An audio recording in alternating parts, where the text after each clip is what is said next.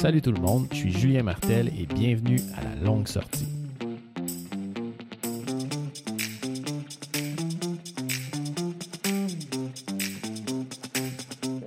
exact.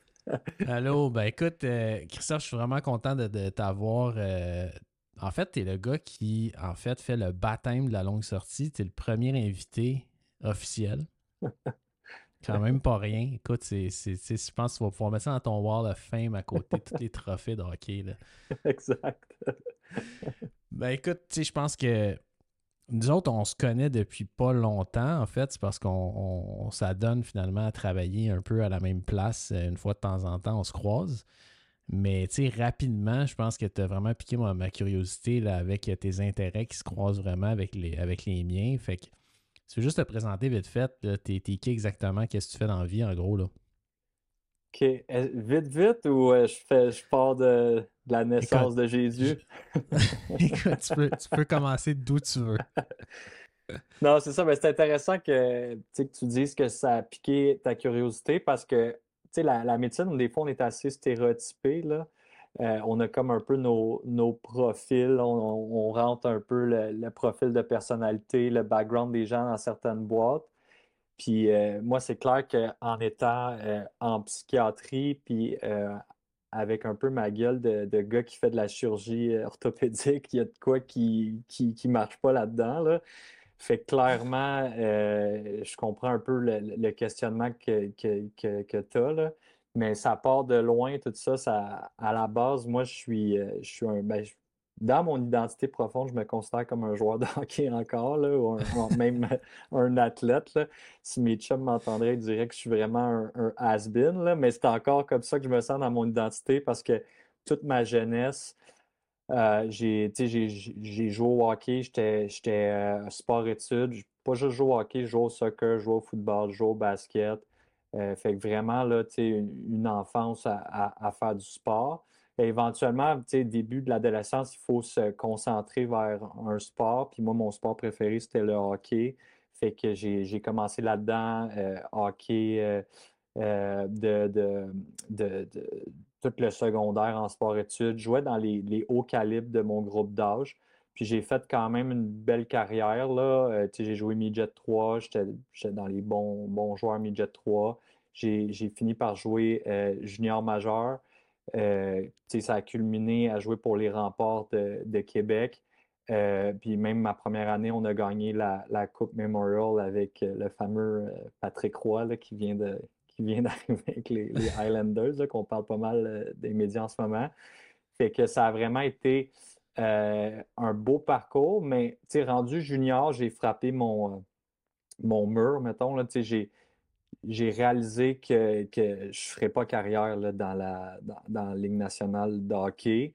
Euh, ça n'a pas été facile parce que j'avais comme buildé toute ma, mon, identité, puis toute ma passion, puis ma drive sur faire ça. Euh, mais mes parents, ils m'ont comme dit, euh, toute ma jeunesse, si tu veux continuer à jouer au hockey, il faut que tu ailles à l'école. Fait que j'étais comme pas super à l'école, mais honnêtement, j'étais vraiment pas si bon. Là. Mais quand je suis arrivé au niveau du du cégep, euh, ma, ma cotère était horrible. Puis il fallait que. Puis j'étais en fin d'un peu de carrière de hockey, puis il fallait que je me, je me reconstruise. Puis à ce moment-là, j'ai comme une période d'un an, vraiment, genre, pas savoir ce que je voulais faire de ma vie. J'ai contemplé littéralement tous les jobs. Puis euh, un moment donné, comme m'est venu un peu l'idée de, de, vouloir aller dans le domaine de la santé mentale. Euh, moi, il y a des gens dans, dans, ma famille qui, qui, qui ont des, euh, des, des problèmes de, de, santé mentale. Fait que pour moi, devenir médecin psychiatre, c'était comme le, le truc là, que, qui, qui vraiment euh, devenait un peu ma nouvelle ligne nationale de hockey. Là. Euh, fait que j'ai. Moi, quand j'étais plus jeune, mon grand-père était, était, bipolaire, fait qu'il a fait des dépressions vraiment sévères, même il a fait des épisodes psychotiques. Fait dans ma famille, comme un, psychiatre, c'est un peu genre euh, une profession extrêmement noble de, la médecine. C'est pas toujours le cas en médecine. Là, des fois, la, psychiatrie n'est pas toujours vue comme la, la, spécialité la plus glamour. Mais pour moi, dans mon cœur, du moins, euh, à 17-18 ans, c'était comme OK, je vais devenir psychiatre. Fait que je suis, je suis parti avec ma drive de sportif, que là, j'ai tout à coup mis à l'école. Puis là, je me suis mis à être comme vraiment là, intense là, euh, au, niveau scolaire, mais de façon ridiculement intense. Là, euh, que du gars qui a genre jamais ouvert un livre là, pendant, toute le secondaire puis le cégep, au gars qui étudie de genre 6 euh, heures le matin à, minuit le soir parce que là, je voulais comme me reconstruire genre d'un peu de, de mon flop du hockey. Puis j'avais comme le besoin d'accomplir ça mon cégep était épouvantable. Euh, fait que mes notes étaient. J'étais allé au cégep Limoilou à Québec. Je faisais aussi euh, cégep à distance. J'ai fait un peu Édouard, mon petit, ça arrive sud. Fait que vraiment, j'ai fait. Euh, en tout cas, j'ai fait bien. comme un nomade. c'est ça qui arrive un peu là, quand tu joues junior majeur. Là. Fait que j'ai vraiment fait tout ça. Puis bon, éventuellement, je rentrais en éducation physique à McGill, puis je pouvais continuer à jouer au hockey avec les Renmen de McGill. Fait pour moi, c'était comme une bonne transition. J'arrêtais pas complètement le hockey, mais je pouvais comme commencer euh, au niveau euh, universitaire là, euh, à, à, étudier. Puis j'ai fait mon bac en faisant en même temps mon cégep sciences pures. Puis là, j'ai comme vraiment clenché mes notes. Puis finalement, bon, quatre ans plus tard, je suis rentré euh, euh, en médecine. Fait que, ça fait un peu de moi quelqu'un en médecine qui veut devenir psychiatre, mais qui est aussi euh, un, prof d'édu et ancien joueur de hockey. Fait que ça a fait comme cette espèce de, de bibite-là qui est comme pas usuelle, là, disons, dans les classique en médecine. souvent, on dirait les gens un petit peu plus artistiques, intellectuels, tout ça, vont justement avoir un intérêt des fois plus pour euh, la psychiatrie. Puis un gars avec mon profil de sportif aurait tendance plus à aller dans les, les, soins aigus, euh, mais, ou euh, l'urgence, la chirurgie orthopédique, les soins intensifs mais j'avais comme un ce calling-là qui a fait que malgré que j'ai adoré mes stages de chirurgie, d'urgence, tout ça, puis que je me suis même remis en question là, à certains moments donnés si, si je devais vraiment aller en psychiatrie, je suis resté avec l'idée que c'était ça qu'il fallait que je fasse. Fait que je, finalement, j'ai appliqué en psychiatrie, j'ai été accepté euh, en, en, psychiatrie. Puis là est venu un peu le comme, OK, ben comme comment je fais pour un peu continuer à euh, faire une psychiatrie qui, qui est quasiment de, de prof d'édu. Dans le contexte que je suis un prof d'édu à la base, mais je suis aussi, je suis aussi euh, euh, psychiatre. Il y a quelque chose dans la psychiatrie qui m'a toujours dérangé dès le début que j'ai commencé la résidence, c'est que c'est un peu comme si on mettait la, la santé mentale, la psychologie, comme si c'était dans une boîte, dans un nuage. Puis après ça, il y a comme la, santé physique, euh, corporelle, puis que c'est deux choses qui ne communiquent pas ensemble. Quand par ma propre expérience personnelle, puis ma compréhension de la santé mentale, c'est que le tout est vraiment quelque chose d'holistique. Ça va ensemble. Euh, mais la psychiatrie est vue vraiment comme étant euh, au niveau administratif, au niveau même théorique, c'est comme c'est la santé mentale, le, psychologique n'a pas rapport avec le corps. Fait, et là, venu l'idée de commencer à faire de la médecine psychosomatique où on fait vraiment l'intersection entre la santé physique euh, et euh, la santé mentale. Puis, bon, c'est dans ce contexte-là que c'est inséré de dire, OK, bien, euh, vraiment, un des enjeux qui est, propre là, à, la, médecine, c'est euh, puis à la santé mentale, c'est tous les enjeux des troubles métaboliques qu'on pourra parler peut-être plus en détail tantôt, mais les gens qui souffrent de problèmes de santé mentale ont extrêmement de problèmes en lien avec des facteurs de risque cardiovasculaire. Puis il y a beaucoup de problèmes de santé mentale associés. Puis c'est pas si bien compris pourquoi s'il y a cette, euh, euh, ce, lien-là mmh. entre ces troubles de santé mentale-là puis les troubles métaboliques. Fait que j'ai décidé en même temps que la résidence de faire la recherche sur ce sujet-là, qui est aussi un peu sur les biomarqueurs puis la, dépression. c'est dans ce contexte-là que je me suis euh, inscrit au PhD pour pouvoir comme structurer ma façon de, faire de la recherche, euh, puis euh, de, pouvoir comprendre plus ces enjeux-là de comorbidité physique et problèmes de santé mentale. Fait comme je suis vraiment parti de la naissance de Jésus. C'était long, j'espère que je n'ai pas endormi tout le monde. Mais là, c'est pour ça qu'en ce moment, bon, je suis médecin psychiatre. Je travaille à l'Institut de cardiologie de, de Montréal avec l'idée de justement créer des, programmes de santé mentale qui prennent en compte la santé métabolique et santé euh, cardiovasculaire des gens. Euh, puis qui, euh, c'est ça, puis qui, puis là, je finis mon PhD en même temps, là, parallèle à ça, pour pouvoir faire aussi des projets de recherche là-dessus éventuellement. Fait que quand je dis aux gens que je veux faire, que je suis psychiatre, je veux faire de la psychiatrie métabolique, les gens ne comprennent pas, mais il y a comme une forme quand même de, de cohérence là, ben euh, à travers le parcours, qui est ce lien-là entre euh, l'activité physique, la nutrition, les problèmes de santé métabolique, la santé mentale, être moi-même un prof d'édu. c'est quand même c'est quand même vraiment intéressant, sérieusement. Puis je pense que là, tu as, touché à, touché à peu près comme 10 choses, je pense qu'il faut aller explorer en détail. Là, mais tu sais, c'est. Euh, un, c'est quand même. Un, c'est rafraîchissant de voir ça. Euh, parce que tu as raison, là, moi je me rappelle en médecine, la, la psychiatrie, c'était comme une aile à quelque part d'un hôpital. Puis c'était pas clair comment tu te rendais à cette aile-là. Puis c'était pas clair si t'en ressortais non plus. C'est ça l'affaire. Euh, mais puis tu sais, tu avais tout le temps peut-être par promotion comme une ou deux personnes qui voulaient aller en psy.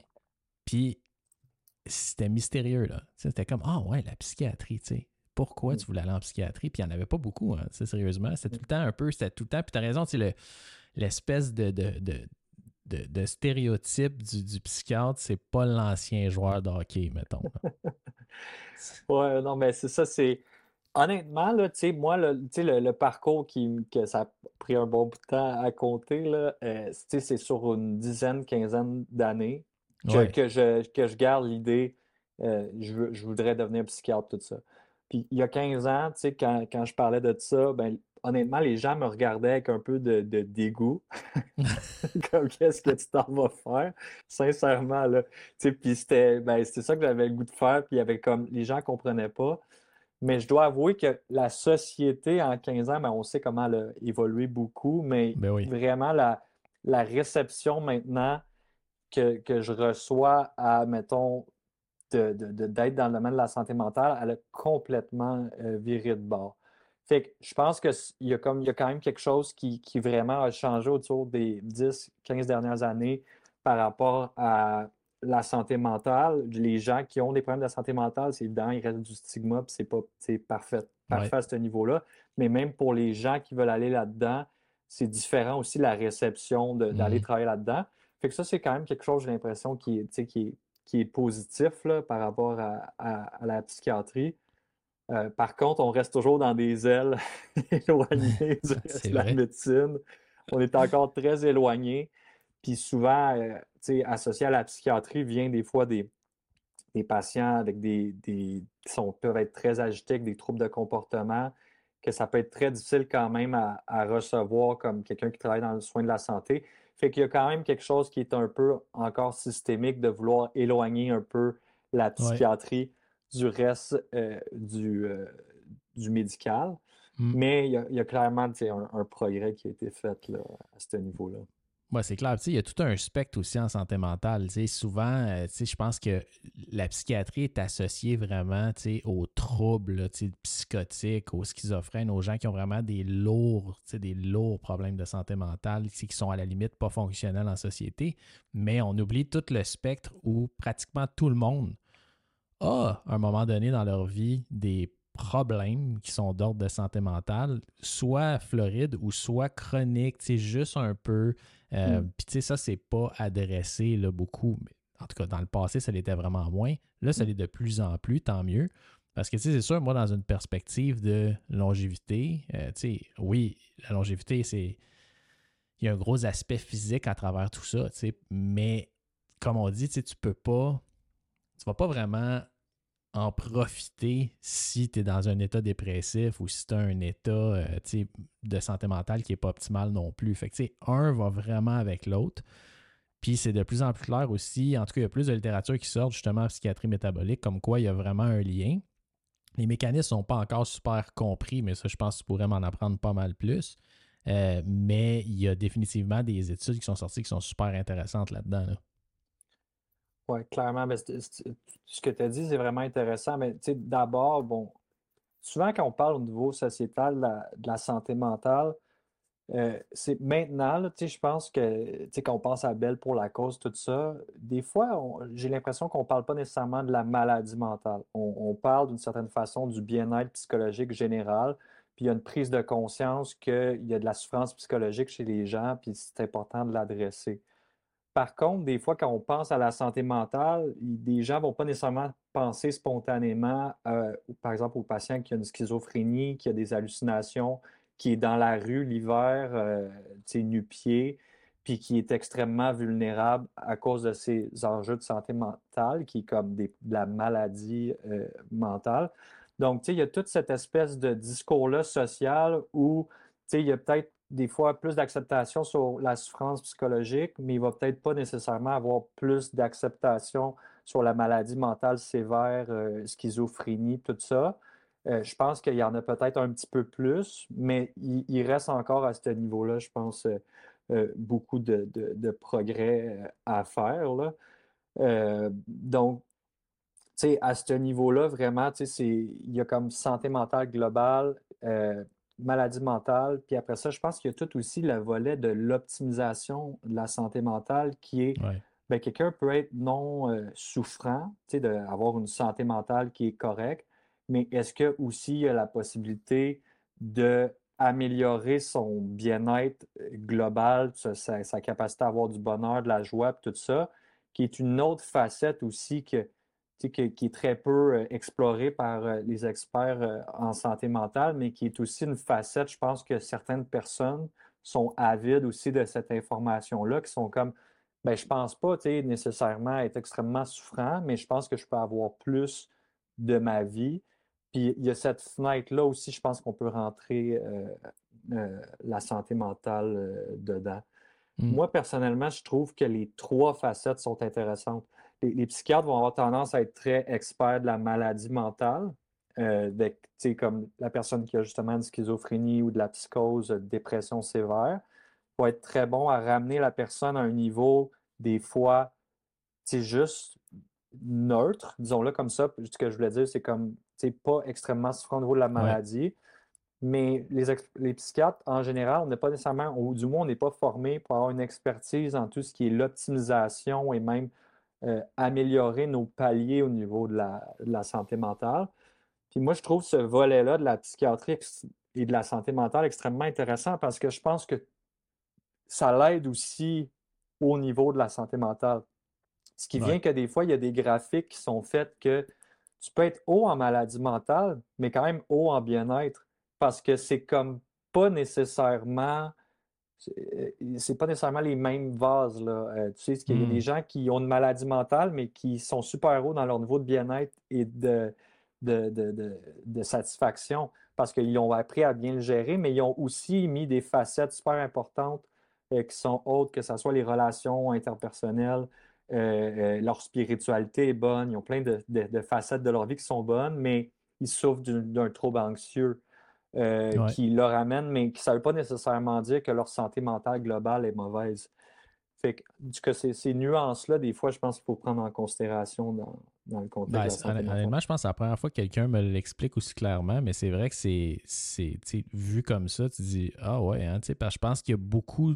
je pense que beaucoup de gens vont prendre pour acquis que les deux sont ensemble. si tu n'as pas une santé mentale du spectre, c'est vers la maladie, là, ben, tu ne peux pas avoir un côté de bien-être qui peut être développé. Qu'un est nécessairement proportionnel à l'autre ou va toujours dans la même direction. Là. Non, c'est ça. Ben, ça a l'air d'être un. Mettons, si on pense à un spectre de 0 à 10, on peut penser que nécessairement c'est juste ce spectre-là. Mais moi, j'ai par exemple des, patients que je connais qui ont, qui ont une schizophrénie. Puis, mais ils sont super hauts au niveau du bien-être. Puis là, ben, leur schizophrénie, évidemment, est stable parce que souvent, ils vont quand même être grandement liés. Là. Tu sais, si ta maladie psychiatrique est vraiment déstabilisée, ben, nécessairement, euh, tu, au niveau du bien-être, il va, il va avoir un impact. Mais des fois, euh, quelqu'un peut avoir une maladie mentale sévère, avoir quand même un bien contrôle dessus, puis avoir un super haut niveau du bien-être. Tu sais. Euh, versus, il y a des gens qui n'ont aucune maladie mentale, puis que leur niveau bien-être va être très bas parce que leur vie n'est pas nécessairement comme meilleure. Fait il, y a tout ça à prendre en considération. Puis moi, j'ai comme, par rapport à mes intérêts, euh, activité physique, nutrition, euh, sommeil, tout ça, c'est sûr que j'ai l'intérêt sur la maladie mentale, mais j'ai aussi l'intérêt sur tout ce qui est comment aussi ça a un impact sur le bien-être global de la personne. Il vient là aussi notre intérêt pour l'optimisation de la santé mentale, puis même la prévention. Mmh. Mais toute cette vision-là de ne pas juste voir à travers la maladie, ça nous aide dans, cette compréhension-là. C'est vraiment intéressant. J'avais jamais vu le parallèle en psychiatrie similaire à ce qu'on voit en première ligne en, médecine familiale. Tu sais, ce que tu dis, la médecine familiale et l'omnipratique, la première ligne, c'est vraiment plus, euh, si tu veux, optimiser pour les maladies chroniques. C'est pas vraiment optimisé sur OK, comment tu peux être en forme ou en santé ou optimiser ce que tu as déjà pour que ça soit encore mieux. C'est très, euh, c'est très OK. Ben, si tu n'as pas de diabète, tu n'as pas de maladie cardiaque, tu as une santé mentale qui est ah, OK, ben, on n'a pas besoin de rien faire. Mais mm. pourtant, c'est absolument. En tout cas, moi, je ne pensais pas l'approche qu'on devrait avoir. Là. Ben, ça, ouais. Moi, c'est venu un peu. Euh, dans, les. Je pense qu'en médecine, des fois, on, on vit des crises là, par rapport à notre pratique. Puis genre, tu sais, qu'est-ce que c'est? Puis c'est clair que tous les médecins, à un moment donné, sont confrontés à, l'aspect de. Tu sais, peu importe à quel point je travaille, il y a toujours, on dirait, euh, quelqu'un de nouveau, de malade qui arrive. C'est propre euh, à, à, notre job. Mais vient un peu des fois le, le, désespoir de comme, mais il n'y aurait pas moyen, tu sais, en amont de, d'aider les gens à ce qu'ils ne deviennent pas euh, aussi malades. Puis je pense que c'est là que nos intérêts sont, très proches dans l'idée un peu de la, prévention, qui est comme, mais il y a plein de gens qui, à mon avis, euh, ont juste pas nécessairement les bonnes informations euh, par rapport à savoir c'est quoi les bons comportements de santé qu'ils doivent faire mmh pour ne pas éventuellement développer des problèmes de santé euh, physique, de maladies cardiovasculaires. Moi, dans, mon domaine d'intérêt, qui est comme la, psychiatrie métabolique, qu'on pourra parler plus en détail tantôt, ben, c'est extrêmement commun, à mon avis, ce qui doit être fait en termes de prévention que, que pour la santé mentale, qui est aussi nécessaire pour la santé cardiovasculaire, par exemple, que toi qui aurais intérêt à, prévenir. À mon avis, c'est à peu près les mêmes choses qui vont, qui vont aider à une prévention à des enjeux de santé mentale mmh euh, que des, enjeux, par exemple, de, de, santé euh, physique. Puis tout ce qui est du domaine, par exemple, des comportements de santé, mais ça devient comme pour les médecins, à un moment donné, pour moi, c'est comme, ben, ça devient le nerf de la guerre. Là. on a tellement de gens qui, qui souffrent d'enjeux euh, en lien avec, euh, le, par exemple, la, prise de poids, l'obésité, euh, les, troubles métaboliques, qu'à un moment, on se dit, bon, ben, c'est clairement au niveau de comportement de santé en lien avec ça qu'on va aider beaucoup de gens au niveau de leur santé physique euh, et euh, santé mentale. Oui, parce que tu sais, souvent, un peu comme tu dis, le nerf de la guerre vient de comment tu implémentes des changements dans des habitudes de vie et tes comportements qui vont se maintenir dans le temps. Alors que, tu sais, souvent, quand ils sont rendus à nous voir, c'est parce que c'est déjà avancé à un certain niveau. Tu sais, c'est des habitudes qui sont ancrées depuis des dizaines d'années, souvent. Puis là, ils arrivent, ils disent, OK, tu sais, j'ai une motivation. Tu sais, souvent, le problème n'est pas au niveau de la motivation, vraiment. Euh, puis, comme je dis souvent, tu sais, la, la motivation, c'est une chose, mais tu sais, je suis pas tout le temps motivé à m'entraîner, je suis pas tout le temps motivé à bien manger. Je suis en être plus souvent autrement, surtout moi l'hiver. Écoute, il faut vraiment, c'est plus la discipline qui embarque. C'est, ça me tente pas vraiment, mais je le fais parce que je connais les bénéfices en arrière de tout ça. Mais souvent, c'est ça, les gens qui viennent, en tout cas, me voir pour ce qui est plus du volet un peu optimisation ou prise en charge, ou tu sais, comment, je sais pas, exemple, il y a un syndrome métabolique, comment le renverser. Le nerf de la guerre, c'est implémenter ces habitudes-là.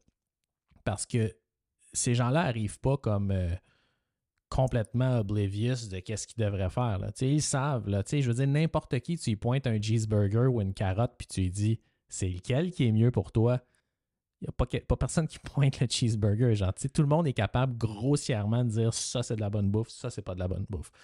Euh, grossièrement, le monde sont capables de dire Ouais, il faudrait que je bouge. Puis ils savent que bouger, ça veut dire que c'est pas, euh, c'est pas euh, te lever 15 minutes par jour à ton bureau qui vont le faire. Mais je pense que c'est une fois que tu mets un horaire ou que tu mets un plan d'action, c'est comment tu aides cette personne-là à le faire puis de façon constante parce que ce pas des changements qui vont s'opérer en deux semaines, c'est des changements qui vont s'opérer avec des années de changement. Ça prend autant de temps renverser des mauvaises habitudes que ça t'a pris, que ça pris de les acquérir. Fait c'est. Ça, je pense que c'est vraiment pour plusieurs là, dans la guerre. C'est de le faire de façon constante puis de juste pas de juste pas lâcher. Ça, c'est quoi ton. As-tu des. J'imagine c'est quelque chose qui t'es penché pas mal là-dessus. C'est quoi, toi, ta façon ou comment tu vois ça? Comment tu vois ça, l'espèce de, de autogestion, de comment, comment tu te gères pour que ça marche? Ah, ben, pour moi, ça ne fonctionne pas toujours, mon, autogestion, mais pour les, euh, pour les patients, mais tu sais, c'est extrêmement intéressant les, euh, les, comportements de santé. Là, si on pense, mettons, à l'activité physique, la nutrition, euh, je rentre là-dedans aussi la, consommation de substances, là, les, les, drogues, l'alcool. Euh, tout ce qui est aussi hygiène de, sommeil, parce que c'est extrêmement difficile de, changer les, comportements des, gens. Euh, puis c'est extrêmement difficile parce qu'on a juste à penser à nous-mêmes, certains comportements qu'on se dit, OK, ça, j'aimerais ça changer ça. Puis c'est c'est difficile de, changer cette chose-là qui, qui, qui, est en marche. Puis moi, c'est comme c'est. J'ai quand même une fascination euh, pour ça. C'est une des raisons pourquoi je suis en psychiatrie, parce que souvent, les gens sont dans, notre bureau, puis ils viennent beaucoup avec une plainte qui est similaire à ça. Tu sais, j'ai voici dans quel état je suis, j'aimerais euh, aller là. Puis des fois, on a l'impression, comme personne externe, ben, c'est assez simple, tu sais, euh, as juste à faire telle, telle chose, puis, puis ça va être réglé. Mais pour la personne qui vient de voir, c'est pas simple du tout, puis c'est pour ça qu'elle est dans ton bureau. Elle n'est pas capable de, faire ces changements de comportement-là qui vont l'amener des fois à, être mieux, du moins en, psychiatrie. Fait que les changements de comportement, c'est extrêmement complexe. Euh, c'est sûr que moi, mettons, quand j'ai quelqu'un dans, mon bureau, euh, il y a toujours comme un, quelque chose, si, je veux lui faire changer un comportement, mettons qu'on prend euh, la, nutrition, ou mettons une mm-hmm. substance, ça c'est en psychiatrie, on est encore, mettons l'alcool, la consommation d'alcool. Ben, c'est sûr que quelqu'un arrive dans notre bureau, puis euh, on a l'impression que sa consommation d'alcool est, pas super bonne pour la santé, mais il y a toujours l'aspect de OK, ben c'est quoi mes, objectifs à moi comme médecin, puis après ça, c'est quoi qui a l'air d'être les objectifs du patient par rapport euh, euh, à, son parcours de vie? Parce que il y a comme quelque chose, on dirait, chez les gens en général, c'est peut-être un, mécanisme de protection pour pas qu'on ça soit fait influencer par tout le monde à travers le temps, mais de comme un peu s'opposer aux conseils qu'on se fait donner de l'extérieur. OK? parce que s'imagine que comme être humain, aussitôt qu'on avait un conseil de l'extérieur, on, euh, on, dit OK, je le fais. Bien, nécessairement, on serait tout influencé, puis on serait, tu sais, euh, il y aurait un gourou, puis on serait tout contrôlé par, euh, par ce gourou-là. ça arrive. c'est ça, ça peut arriver, mais il y a comme quelque chose qui est bon, je pense, dans le fait que les gens, spontanément, si tu leur dis, hey, tu devrais faire ça, il y a comme toujours une forme de, résistance. Fait quand quelqu'un est dans ton bureau, puis si tout de suite tu dis voici euh, la science, tu devrais faire ça, bien, honnêtement, tu as 99% de chances que, que, ça soit jamais fait. Fait qu'il y a, il y a le domaine de, de, l'entretien motivationnel qu'on connaît un peu euh, en médecine. C'est que par rapport à. L'entretien motivationnel, en gros, c'est une méthode psychothérapeutique qui a été euh, créée pour aider les gens à justement se, lancer dans un changement de comportement euh, pour lequel ils ont une difficulté. C'est extrêmement utilisé dans, dans les, troubles d'usage. Donc, euh, quand quelqu'un est devant toi et qu'il a un comportement de santé, la première chose qu'il faut que tu te dises, c'est faire un peu le stade de changement de, de Prochaska, là, qui est, mmh. qu'on connaît en médecine, la, la pré-contemplation, euh, la contemplation. Là, je parle pour les gens qui connaissent un peu moins ça, la pré-contemplation au changement, la contemplation à changer. Après ça, il y a la préparation. Après ça, il y a l'action, donc on change notre comportement. Après ça, il y a le maintien. Puis on s'attend même qu'il y ait une rechute, puis qu'on recommence dans, ce stade-là. Donc ça, c'est un modèle psychologique qui, je crois, est extrêmement pertinent aux médecins en général, dans le contexte que, tu sais, les patients, mettons, oui, sont, euh, sont, sont, des fois motivés à changer, mais pas nécessairement à changer ce que toi, tu es en train de, lui proposer. Là. Fait que mmh de, de, voir il est où au niveau de son stade de changement par rapport au comportement que tu lui offres, je pense que c'est extrêmement important parce que si le patient est en pré-contemplation, ce qui veut dire qu'il ne considère même pas un peu changer son comportement par rapport à, euh, l'objectif que tu lui offres au niveau de la santé, tu perds complètement ton temps à lui dire fais euh, euh, là, tu, fais telle chose, telle chose.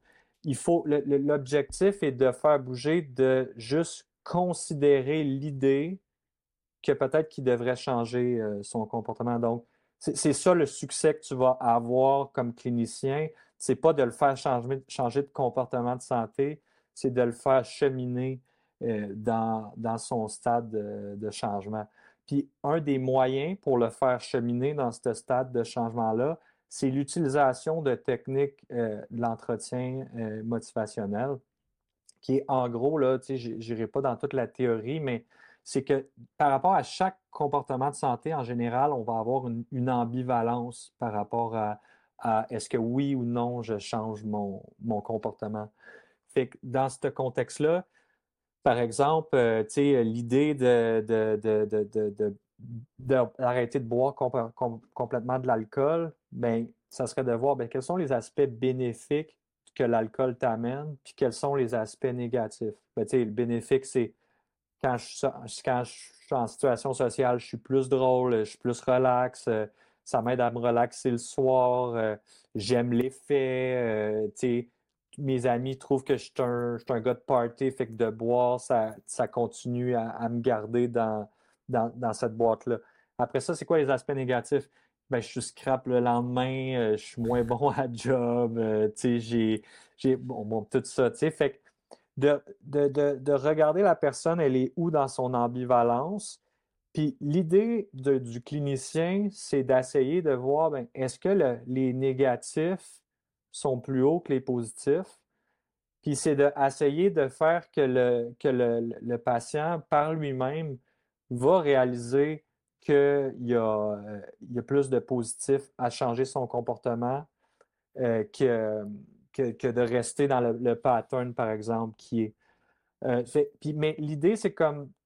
Puis c'est honnêtement, c'est pour moi, c'est ce qui fonctionne le mieux cliniquement. Si tu lui dis change il va avoir la résistance. Là, puis, Même euh, maintenant, les, cliniciens aiment plus utiliser le terme résistance là, euh, parce que c'est comme ça montre que le patient, en tout cas, ne voudrait pas. Là, mais c'est plus, dans le fond, euh, de tu ne dois pas essayer de le pousser, c'est de lui l'aider que d'un point de vue intérieur, le patient va réaliser cette ambivalence-là puis prendre le choix vers là. Fait que c'est extrêmement comme compliqué et long. Puis là, on parle juste d'un comportement de santé quand nous, mettons, comme cliniciens, où on parle de longévité, on voudrait le faire pour, pour, pour, euh, pour chaque comportement.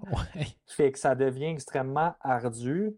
Mais honnêtement, je pense que c'est sans faire ça, puis aider le patient un petit peu là-dedans au niveau de sa, sa motivation. Puis là, après ça, il y aurait tout l'aspect de mettre un objectif qui est smart, là, fait spécifique, euh, mesurable, mm-hmm. réalisable, timeable. Puis là, on, l'adapte selon le niveau de motivation du patient, tout ça. Puis après ça, bon, on, on essaye de trouver sont où les barrières par rapport au changement de comportement. Tu sais, si on a affaire avec une maman qui est monoparentale, euh, qui travaille 60 euh, heures semaine, tu ne lui diras pas, va fait deux heures euh, d'entraînement physique, il y a trop de, barrières, tout ça. Fait les objectifs adaptés à la personne. Puis là, éventuellement, ça serait d'évaluer aussi le changement de comportement dans le temps. Parce que un des enjeux, c'est que je pense qu'en médecine, une des raisons pour qu'on ne fait pas d'intervention comportementale, c'est qu'on on mesure rien. Fait Mhm. qu'on est comme Ah ben le patient il dit qu'il a bougé plus. Mais tu sais, c'est comme. Fait que là, tu as toujours l'impression d'être dans une espèce de, de néant où tu sais pas trop Ouais. si tes interventions ont eu un impact, tout ça.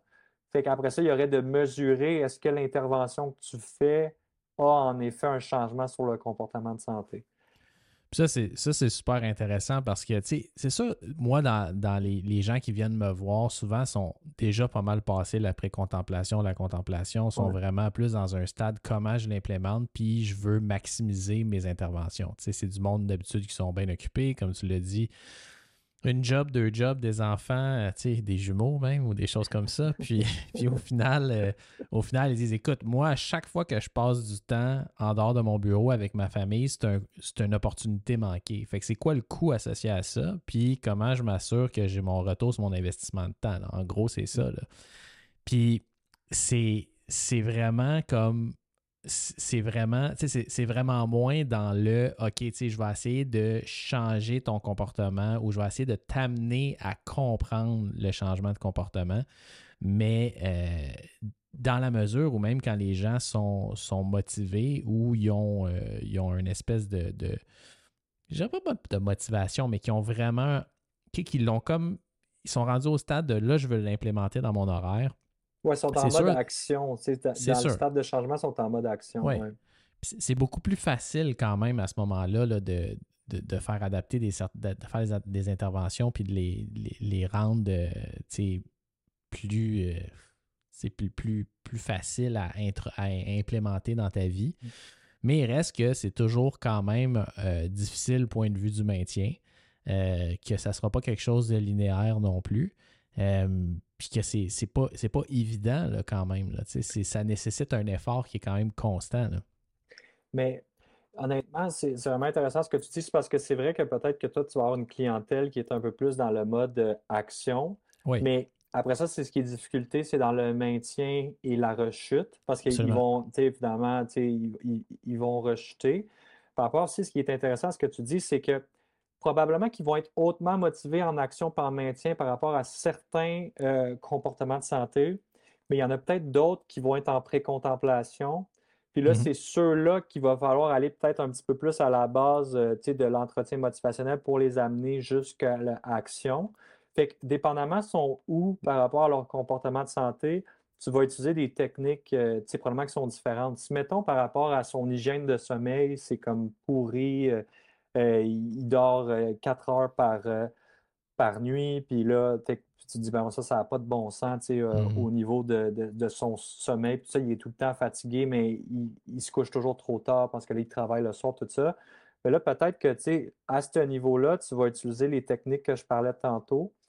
Euh, mais, par exemple, s'il est en mode action pour euh, l'activité euh, physique, puis que là, là c'est difficile à ce moment-là de- de- plus au niveau de- du maintien puis de la rechute, mais qui est hautement motivé euh, au niveau de l'activité physique, probablement que tu vas plus être dans la résolution de problèmes par rapport à des barrières qu'il y a au quotidien, puis plus dans des stratégies vraiment, euh, puis des tactiques là, sur comment vraiment dans- par rapport à la- au défi de ta journée, tu es capable de rester en mode euh, maintien, tu sais.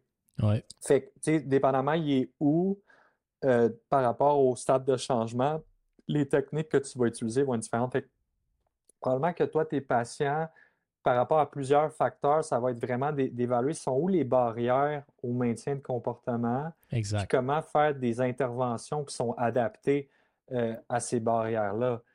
Tu sais, euh, bon, la- la- justement, quelqu'un qui, qui, a un- qui travaille vraiment beaucoup, beaucoup d'heures, peut-être que ton programme d'entraînement va être très court, tu sais, que tu vas Mhm. lui proposer pour une petite fenêtre de temps.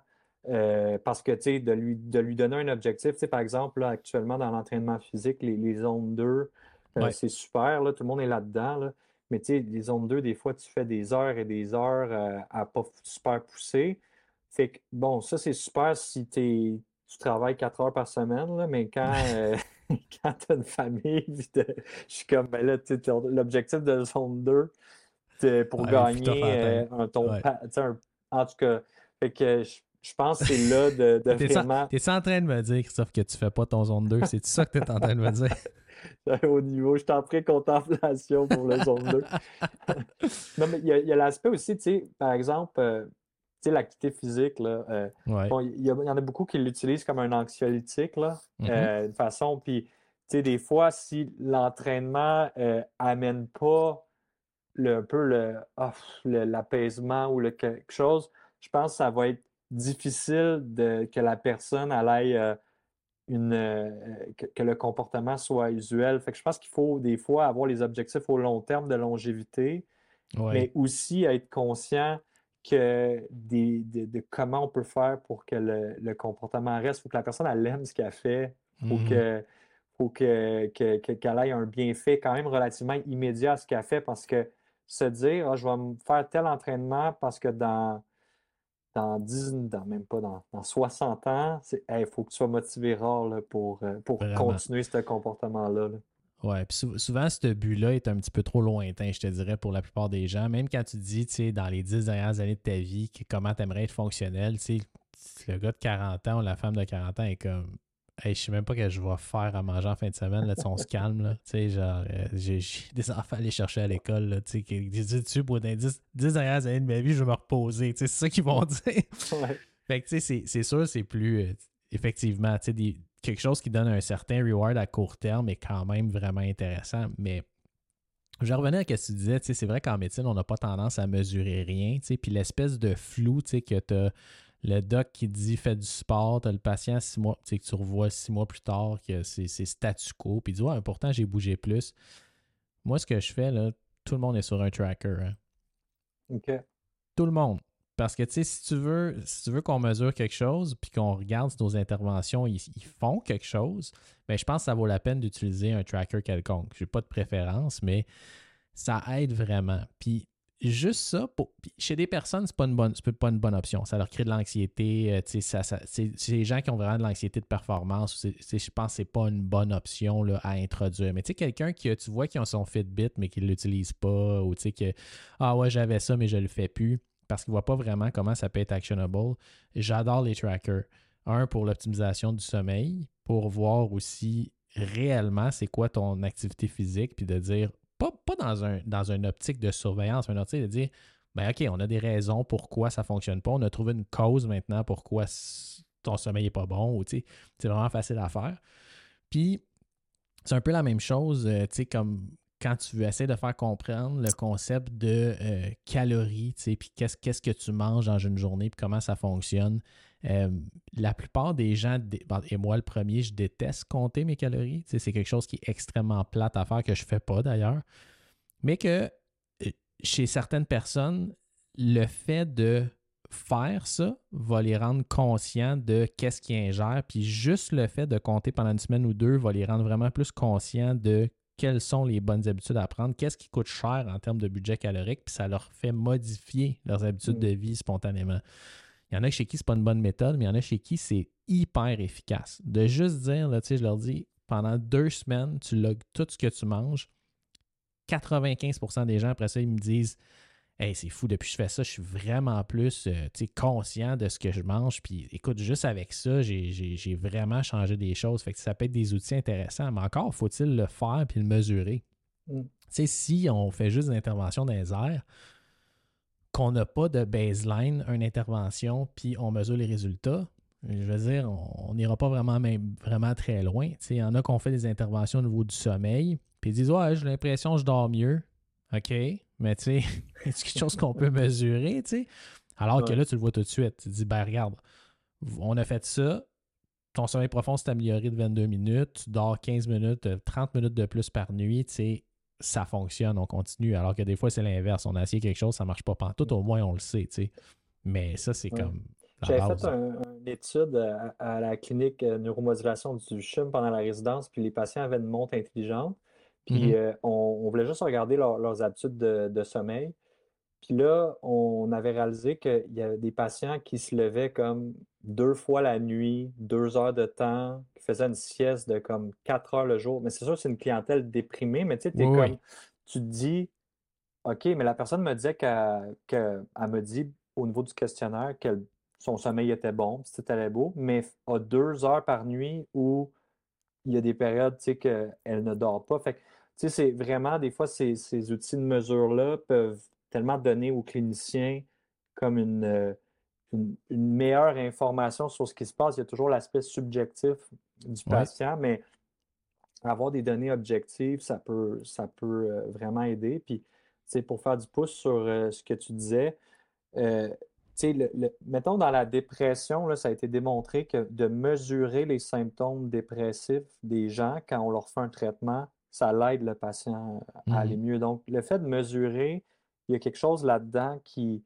qui, en effet, va changer le comportement en soi là, des, des, personnes. Fait que non, ça, je, suis 100% d'accord avec ce que tu as dit. C'est sûr que tous ces trackers-là sont pas. Euh, c'est pas des. C'est pas, si fiable que ça. on le sait que c'est pas tellement fiable pour ce qui est de la dépense calorique. Le sommeil, les phases des sommeils, c'est directionnellement correct, mais ça n'a aucun. C'est pas aussi proche que de faire une polysomno dans un lab de, sommeil, mais ça donne quand même une, une bonne directionnalité dans les interventions.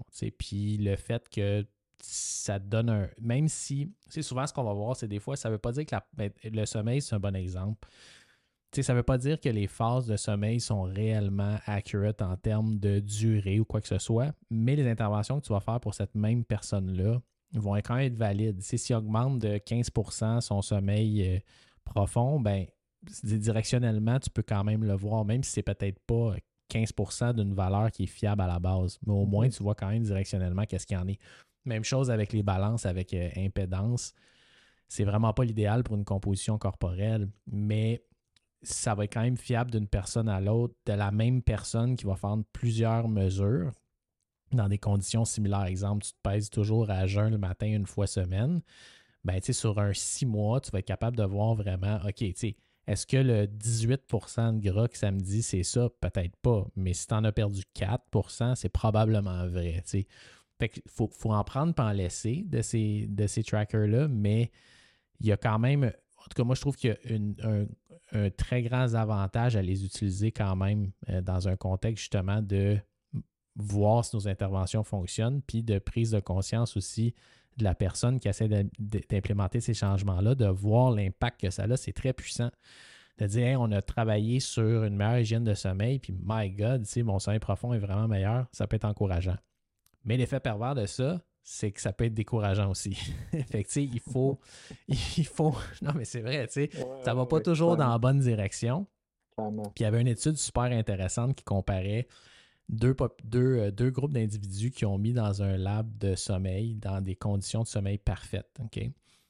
Puis, euh, ils leur donnaient ensuite un compte-rendu de leur nuit de sommeil qu'ils avaient eu. Fait qu'ils ont séparé en deux groupes. Puis, à la fin de leur nuit de sommeil, ils étaient soumis à des tests psychométriques puis des tests moteurs. OK? Pour vraiment essayer de voir leur performance, etc. Premier groupe, ils ont fait dormir 8 heures. Puis, mhm. deuxième groupe, ils ont fait dormir 5 heures. Aux gens qui ont dormi 8 heures, leur ont dit qu'ils avaient vraiment mal dormi puis qu'ils avaient dormi environ 5 heures. Puis aux gens qui ont dormi 5 heures, leur ont dit qu'ils avaient vraiment bien dormi puis qu'ils avaient dormi 8 heures. Mhm. Et qui a eu les meilleurs tests psychométriques, les meilleurs tests moteurs? Ben, ceux qui se sont fait dire qu'ils avaient bien dormi, même s'ils n'avaient pas bien dormi. Fait, que, tu sais, l'impact, surtout dans les scores de recovery que tu vois sur mm. des trackers ou de readiness, il y en a pour qui de voir qu'ils sont dans le rouge, là, qu'ils ont pas, leur recovery n'est pas bonne, leur readiness n'est pas bon. Souvent, ça l'impacte négativement leur journée. sais. C'est pour ça, moi, que je leur dis, il faut en prendre puis en laisser. C'est normal qu'ils vont avoir des mauvaises journées, des bonnes journées, mais ce qu'on cherche, c'est de voir vraiment la directionnalité des choses. Ça, c'est intéressant ce que tu viens de dire parce que des fois, justement, euh, le fait que la, ils ne sont pas si pires le matin, puis là, tu, regardes, mettons, ton track qui est vraiment pas bon.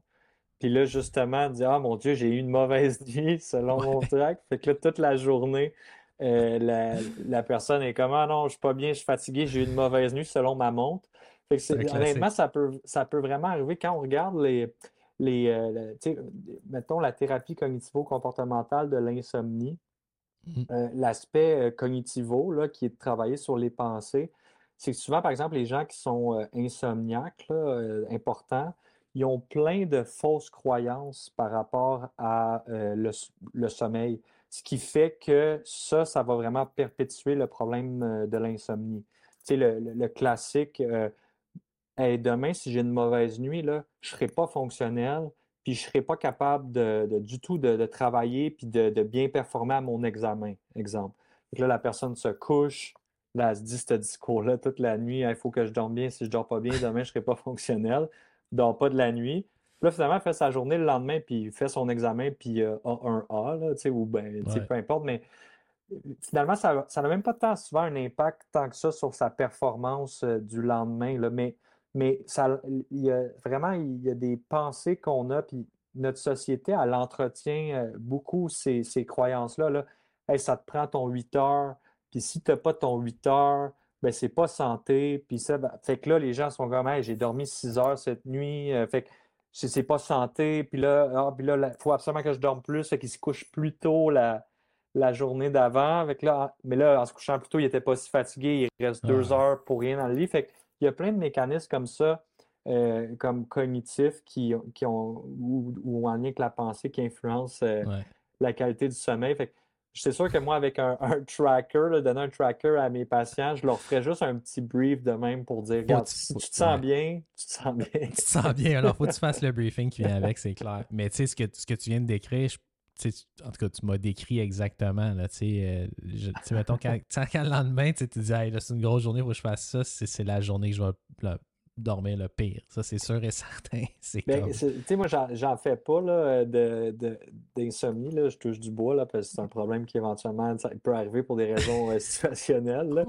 Mais. Euh, j'ai je, te confirme que tu vas en faire dans ah, ouais, C'est ça, exactement. Pour des raisons familiales. mais euh, avant mes examens là, des dernières années, là, les gros examens de médecine mm. du Collège Royal, où c'était comme là, demain, c'est mon gros examen, il euh, faut vraiment que je sois en forme, il faut que je dorme bien.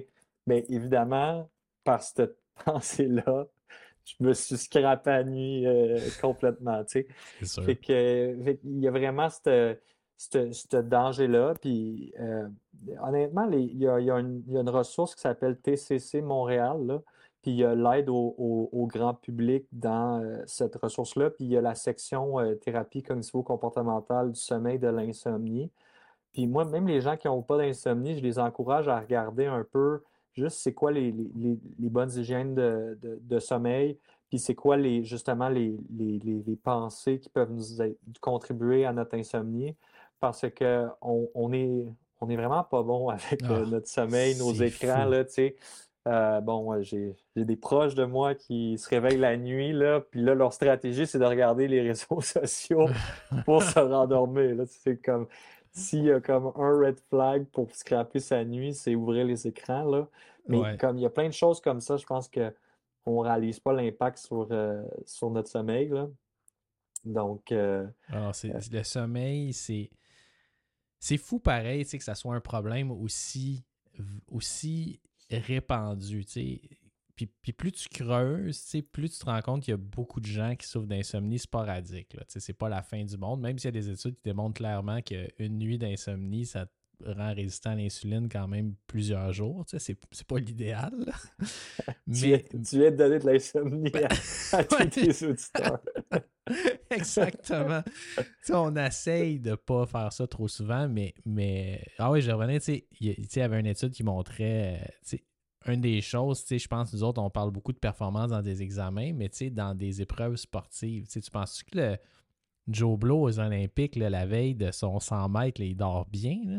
C'est sûr que non, tu sais. Puis ça a été étudié, tu sais. Puis une ou deux nuits de sommeil, même d'insomnie, a pratiquement pas d'impact, en fait, a aucun impact sur ta performance physique. Fait que, tu sais, mm. tu peux penser à la même chose au niveau cognitif. Une fois que tu es dans l'espèce de stress de l'événement, le stress de ton examen, ça change absolument rien. Tu ça, faut vraiment s'enlever ça, là, c'est pas grave.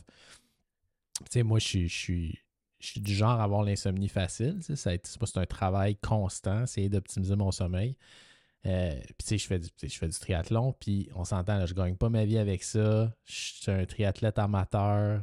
Euh, que je finisse premier ou dernier, ça change rien dans la vie de personne. Mais je vais mal dormir la veille, même des fois deux, trois jours avant une compétition, tu sais, pour aucune espèce de raison. Hmm. Puis c'est juste comme ça, puis je l'accepte, puis je me dis, bah, c'est sûr, je te dis, c'est, je dors pas, mais c'est pas grave. Mais il y, a un terme que j'aime beaucoup, là, ça s'appelle les orthosomniques. Je sais pas si tu connais le terme orthorexique, qui est euh, comme parce que il y a l'anorexie qui est bon, les enjeux de, prise alimentaire. Mm-hmm. Mais il y a des, il y a comme un, quelque chose qui est en lien avec l'orthorexie, qui est plus quelqu'un, par exemple, va avoir une obsessionnalité à bien manger, à un certain moment donné, cette obsessionnalité-là va amener à mal manger parce qu'ils vont tellement être obsédés sur comme bien manger que finalement, ils mangent plus euh, ce qu'ils devaient prendre comme apport. Puis des fois, même les gens vont, vont on va dire, ah, il est anorexique parce qu'il il perd énormément de poids tout ça. Mais finalement, l'enjeu n'est pas nécessairement de l'apparence ou euh, c'est vraiment plus en lien avec euh, d'avoir des bons apports alimentaires. Puis, mais la perte de poids vient avec ça. Il y a le même enjeu en lien avec le sommeil. Maintenant, il y a des gens qu'on appelle les orthosomniques qui est si on est trop obsédé ou compulsif par rapport à notre hygiène de sommeil, bien, éventuellement, on peut créer un peu le même problème euh, autour de notre sommeil parce que là, c'est comme fallait que je fasse ci, fallait que je fasse ça, fallait qu'il faut que je mette mon doigt de même, il faut que je mette ma, tête comme ça. Puis là, s'il y a le moins de petites affaires, ben là, mon sommeil ne sera pas bon. Mais ben là, finalement, ça, ça, ça crée en fait plus de problèmes de sommeil que ça l'aide. D'où c'est toujours important l'équilibre. Il faut, faut, faut, rester dans, la, dans un range de, de changements acceptables, mais, mais tu as, tout à fait, tout à fait raison. Puis, je pense que tu pourrais appliquer ce concept-là à pas juste le sommeil, là, un peu n'importe quoi, les orthos quelque chose. Là. Il y en a vraiment. Tu, ben, peux, tu peux, faire ça dans tout. Là. Mais en fait, dans ta clientèle, je pense que c'est euh, les enjeux que, que, tu pourrais quasiment avoir au niveau de la santé mentale qui est comme une obsessionnalité sur la santé, des fois, qui, mmh comme, qui peut être extrêmement bonne. Mais il y a certaines personnes qui vont développer des enjeux en lien avec les comportements de santé par étant trop intenses. Tu sais, c'est comme, on, on, a juste à penser aux athlètes, là, il y en a beaucoup qui éventuellement développent euh, une bigorexie, là, tu sais, une dépendance à l'activité physique, ou euh, au contraire euh, une, une, anorexie, par exemple, c'est assez fréquent chez les, les, gymnastes, chez les lutteurs, chez parce que tu risques d'avoir peut-être même les problèmes opposés de ce que la, la, population euh, générale a comme problème, qui est de, peut-être pas être assez obsessionnel sur certains comportements de santé. Là. exact. Ouais. fait que tu vas avoir un biais de, de, sélection de gens vraiment intenses qui, des fois, peut-être ta job, ça va être de leur dire Non, mais là, tu es en surentraînement. Euh, exact si tu fais un burn-out euh, d'activité physique. Moi, ça, c'est quelque chose, c'est quelque chose que je que j'avais pas compris avant il y a quelques années. Là. Euh, la mentalité de sportif à l'époque, c'était comme si tu fais un entraînement puis tu le fais pas à 100% ben tu es, un traître là, au sport. fait que là, moi, jusqu'à pas si longtemps, là, un entraînement, si j'avais pas donné mon 100% dedans, là, ah. c'était comme j'ai. Euh, je me suis pas entraîné.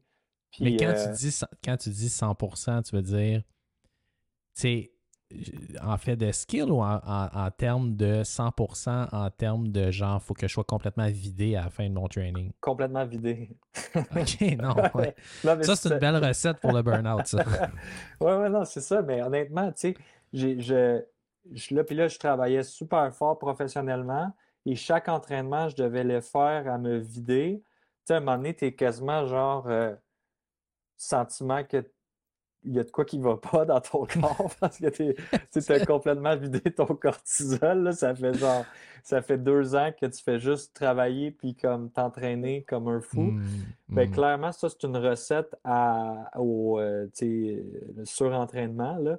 Puis comme il a fallu que je que j'écoute vraiment des experts en activité physique te dire non, être à bout au niveau de, de l'activité physique, c'est quelques fois. c'est quelques fois par mois. Là. Ah oui, c'est majoritairement pas bon, parce que ton, ton corps, en fait, psychologiquement, on, on, va, on va, nous, on catégorise le bon et le mauvais stress. on va dire, ah, ça, c'était un bon stress. Je me suis entraîné, ça, ça c'était du bon stress. Puis du mauvais stress, si j'ai une présentation le lendemain, puis je suis vraiment stressé, je dors mal. Ça, c'est du mauvais stress. Mais ton organisme, là, c'est du stress. Fait que il faut avoir des périodes de stress, c'est bon. C'est ce qui fait un peu le, le, le, concept de, de hormesis, là, d'adaptation, si on veut. Par contre, euh, du stress, c'est du stress. Fait que l'activité physique, même si ça peut procurer du bien-être, tu peux définitivement te foutre en burn-out euh, en faisant trop d'activités intenses, surtout dans des gens comme toi, comme euh, nous, comme les travailleurs, comme le monde qui ont du stress quotidien avec soit financier, familial, professionnel, n'importe là, on a toutes des sources de stress. Puis rajoute à ça de, l'entraînement qui fait juste être un entraînement à haute intensité qui stimule encore plus ton cortisol, tu n'as jamais vraiment de down period. Puis c'est pas un comportement qui va être bénéfique à long terme. Puis souvent, tu sais, ce qu'on voit beaucoup, les gens qui sont justement high performers, très stressés dans leur vie, beaucoup de pression, dorment pas beaucoup, boivent de l'alcool. Quand ils s'entraînent, ils s'entraînent all out. Fait que c'est, moi, je m'entraîne quatre fois semaine, mais c'est all out. Ben, c'est vraiment pas une bonne recette. Comme tu dis, chez des athlètes, là, des hard sessions, tu t'en fais pas à tous les jours. Tu as des journées qui vont être difficiles, mais tu as, de la récupération active après. Fait que pour quelqu'un qui est zéro athlète puis qui fait juste ça pour essayer de, diminuer son stress, en fait, contribue probablement à son niveau de stress en faisant trop de sessions qui sont hautes en intensité puis qui fait juste que tu es hyper cortisolémique constamment, tu récupères jamais ça amène plein de problèmes. Ça amène même des problèmes immunitaires à long terme. Euh, c'est vraiment. Euh, le stress, c'est quelque chose qui est super bon à court terme, mais constamment du stress chronique, ça peut causer un paquet de problèmes. Oui, puis le overtraining syndrome qui, est, dans la littérature des sportifs, ben, si tu regardes sincèrement les, critères cliniques, ben, c'est comme pareil comme la dépression. Là. Fait que, mm-hmm. en, voulant dire, c'est vraiment, ou, un trouble anxieux, mais je veux dire, il y a vraiment cet aspect-là. Puis, et là, mon intérêt sur tout ce qui est psychosomatique, dans le contexte que clairement, quand tu te surcharges au niveau de, l'activité physique, ben, éventuellement vient les, des symptômes qu'on considérait comme, comme, euh, comme psychiatriques d'une certaine façon, mais non, c'est ton, ton corps il a été. Euh, il, a reçu une surcharge de stress par ton entraînement physique. Puis il y a des gens qui ont extrêmement de difficultés à, récupérer de ce surentraînement-là. Euh. Mais moi, j'ai une question pour toi parce que, tu sais, euh, dernièrement, justement, des façons pour euh, compenser, tu sais, parce que, tu sais, je trouve que l'aérobic, là, ou, tu sais, tout ce qui est les hits, puis des, les entraînements, là, de type CrossFit, tout ça, où tu as mm-hmm. tendance à pousser un peu du moins ton système cardiovasculaire. Euh, la musculation, d'une certaine façon, plus lente, euh, où tu ne fais pas nécessairement monter ton rythme cardiaque, euh, qui peut prendre des fois une heure, puis quand même, tu peux pousser fort, là, quelques répétitions. Mais on dirait que ça n'amène pas le même effet de, de ce, au niveau du cortisol ou de se drainer. Est-ce que ça se pourrait? C'est ça, c'est comme un moyen de, peut-être des fois, pour quelqu'un de il fait son entraînement physique, euh, mettons, une fois dans la semaine où il va peut-être y aller all out, mais l'autre, il pourrait faire de la musculation. Puis. Faut que tu fasses attention parce que, tu sais, ça dépend de l'intensité que tu mets dans, ton, dans, ta, dans ta musculation, euh, dans ton entraînement en résistance. Tu sais, si, exemple, tu es un powerlifter que constamment, tu vas t'entraîner avec des loads submaximales ou tu es un Olympic lifter où pratiquement à tous les jours qu'ils s'entraînent, ils font des 2 reps max, 3 reps max. C'est vraiment, là, ils sont mm-hmm. vraiment axés sur l'explosion. C'est très taxant au niveau du système nerveux. Très taxant. Fait que, tu sais, ils vont avoir cette espèce de. Ah, tu sais, je suis vidé de mon training, même si tu compares ça à quelqu'un qui a fait euh, deux heures threshold de bike, OK, c'est peut-être pas le même stress en termes de cortisol, mais en termes de fatigue euh, systémique, ça peut être quand même assez drainant. Fait que je, mm. pense que c'est un peu différent comme mécanisme. Mais il ne faut pas que tu sous-estimes la fatigue euh, neurologique des entraînements en résistance qui sont quand même assez intenses. Fait que, mm. Pour minimiser ça, euh, ben, si tu as fait des, un gros entraînement la veille, puis le lendemain, tu dis ah, j'aimerais ça aller faire un peu d'entraînement musculation, ben tu sais, c'est peut-être pas le meilleur moment de te pousser avec beaucoup de sets à failure ou des choses comme ça, tu sais, où là, tu vas vraiment avoir une fatigue neurologique un peu surajoutée. Souvent, tu sais, moi, je trouve que des fois, même, c'est les pires trainings. Tu sais, on dirait, euh, quand je vais faire un, entraînement plus de musculation, d'hypertrophie, où je veux vraiment, sais, maximiser un peu l'effet de cet entraînement-là, je trouve que des fois, je suis complètement vidé pour le reste de la journée, alors que si je vais faire un 10 km de course avec 5 fois 1 km dans, dans, dans boat là-dedans, ça va moins me laisser cet effet-là qui reste toute la journée d'espèce de. J'ai comme plus le goût de rien faire. Je pense que c'est vraiment différent comme type de stress. Mm-hmm. Euh, mais, mais les. Tu ça peut être. Ça peut être très, très dur sur ton. Au niveau de ton organisme, de faire du, euh, de l'entraînement en musculation, là, très intense aussi, là, sur l'espèce de fatigue neurologique. Là. Mm. Parce que c'est pas. Puis le monde trouve ça bizarre. C'est comme. Tu une fatigue au niveau de ton système nerveux central aussi. sais. Pourtant, tu n'as pas joué aux échecs là, pendant cinq heures, là, mais de recruter tous ces fibres musculaires-là de façon constante, de te concentrer sur le mouvement puis le kit, c'est hyper drainant. Vraiment. Là. Je, ce que, cette espèce de fatigue systémique-là avec le peu de rep, l'haltérophilie, ça fait beaucoup ça. Là. Exact. Euh, c'est un truc, mais on dirait qu'au niveau euh, de, de, taxer euh, le, système neurologique, ah c'est comme un rep, puis t'es es complètement vidé après. Mais c'est intéressant, par exemple, après ça, tu te concentres sur l'aspect subjectif de comment tu te sens après, mettons, ce type d'entraînement-là versus un entraînement plus en, en musculation ou après ça, mettons, un, un entraînement vraiment aérobique. Tu te sens pas exactement de la même façon. C'est comme complètement différent, comme je dirais quasiment comme buzz. Là. oui, non, exactement. c'est complètement différent. Ah, c'est vraiment différent. Puis... Mais tu sais, c'est tout un stress surajouté. Tu sais, les, les seuls trainings, si on veut, tu sais, qui vont pas avoir un effet au niveau, tu sais, euh, d'ajouter un stress, c'est vraiment, euh, tu sais, de la récupération active. Là. Fait que, tu sais, euh, quand tu es un athlète, plus le zone 2 va être pas si pire mais on parle vraiment de basse, basse intensité.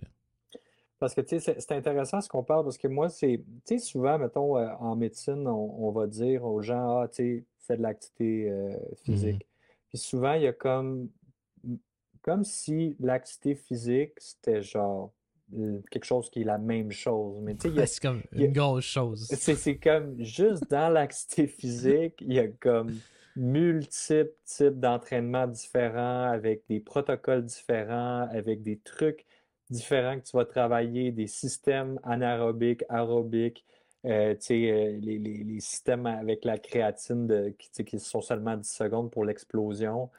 Puis, puis nous, on va dire aux, patients, ouais, euh, tu sais, fais de l'activité physique, tu vas aller mieux. Mais classiquement, en, en, psychiatrie, on dit ça, mais on va d'en faire aucune prescription de ce que la personne devrait faire.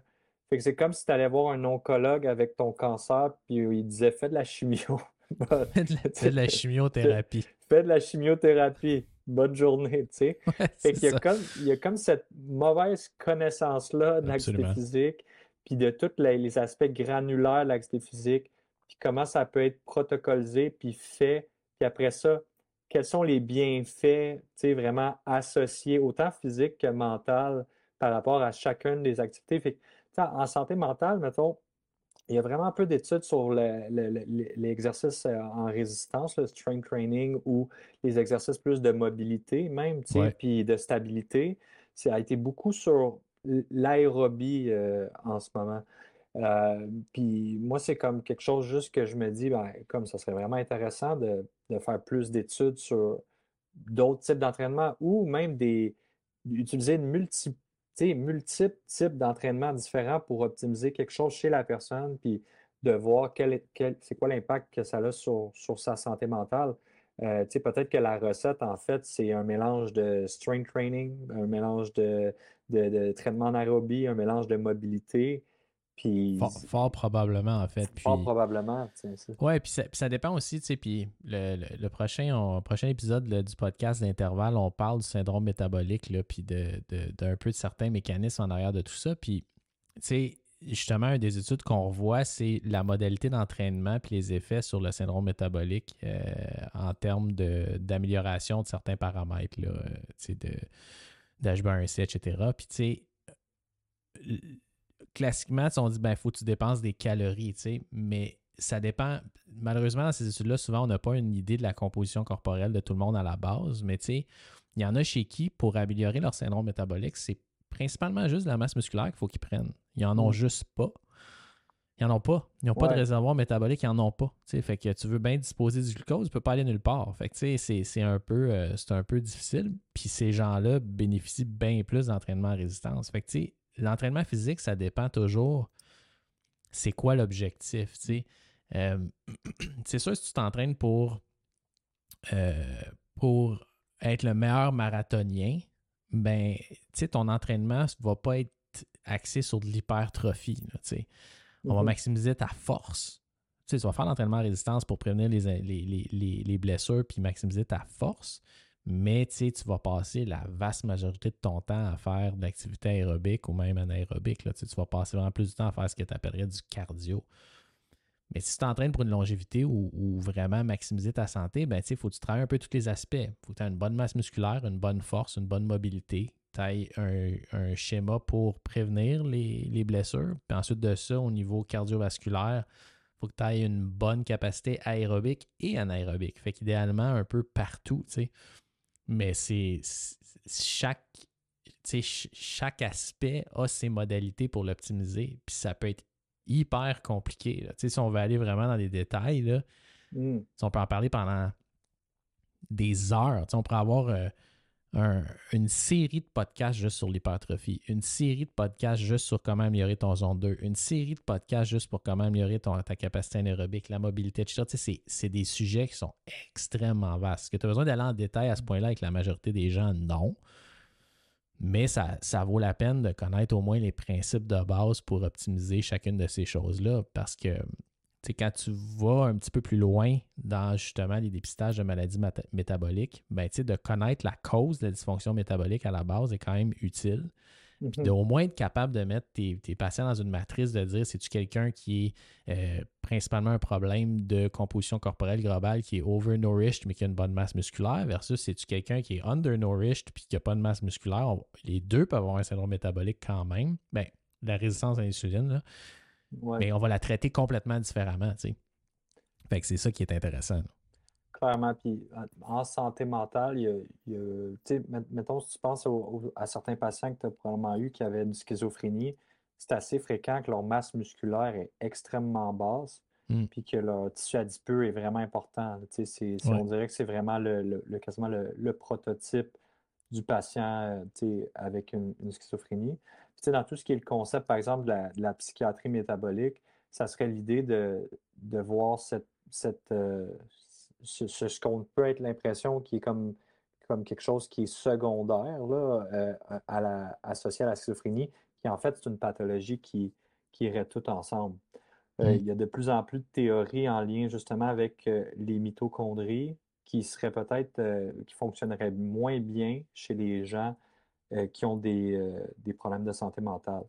Puis du là vient l'intérêt de faire des, des interventions euh, alimentaires ou par euh, l'activité physique, parce que le moyen d'avoir un impact le plus possible sur le fonctionnement euh, des mitochondries, c'est justement, par exemple, que, la santé de nos mitochondries qui sont directement reliées mmh à notre VO2 max, mmh qu'on mesure comme étant un test d'effort d'activité physique, ben, c'est comme un, justement, ça, ça pourrait être extrêmement lié que en améliorant la santé mitochondriale globale des gens, mais on pourrait améliorer à la fois leurs problèmes de santé physique euh, et mentale.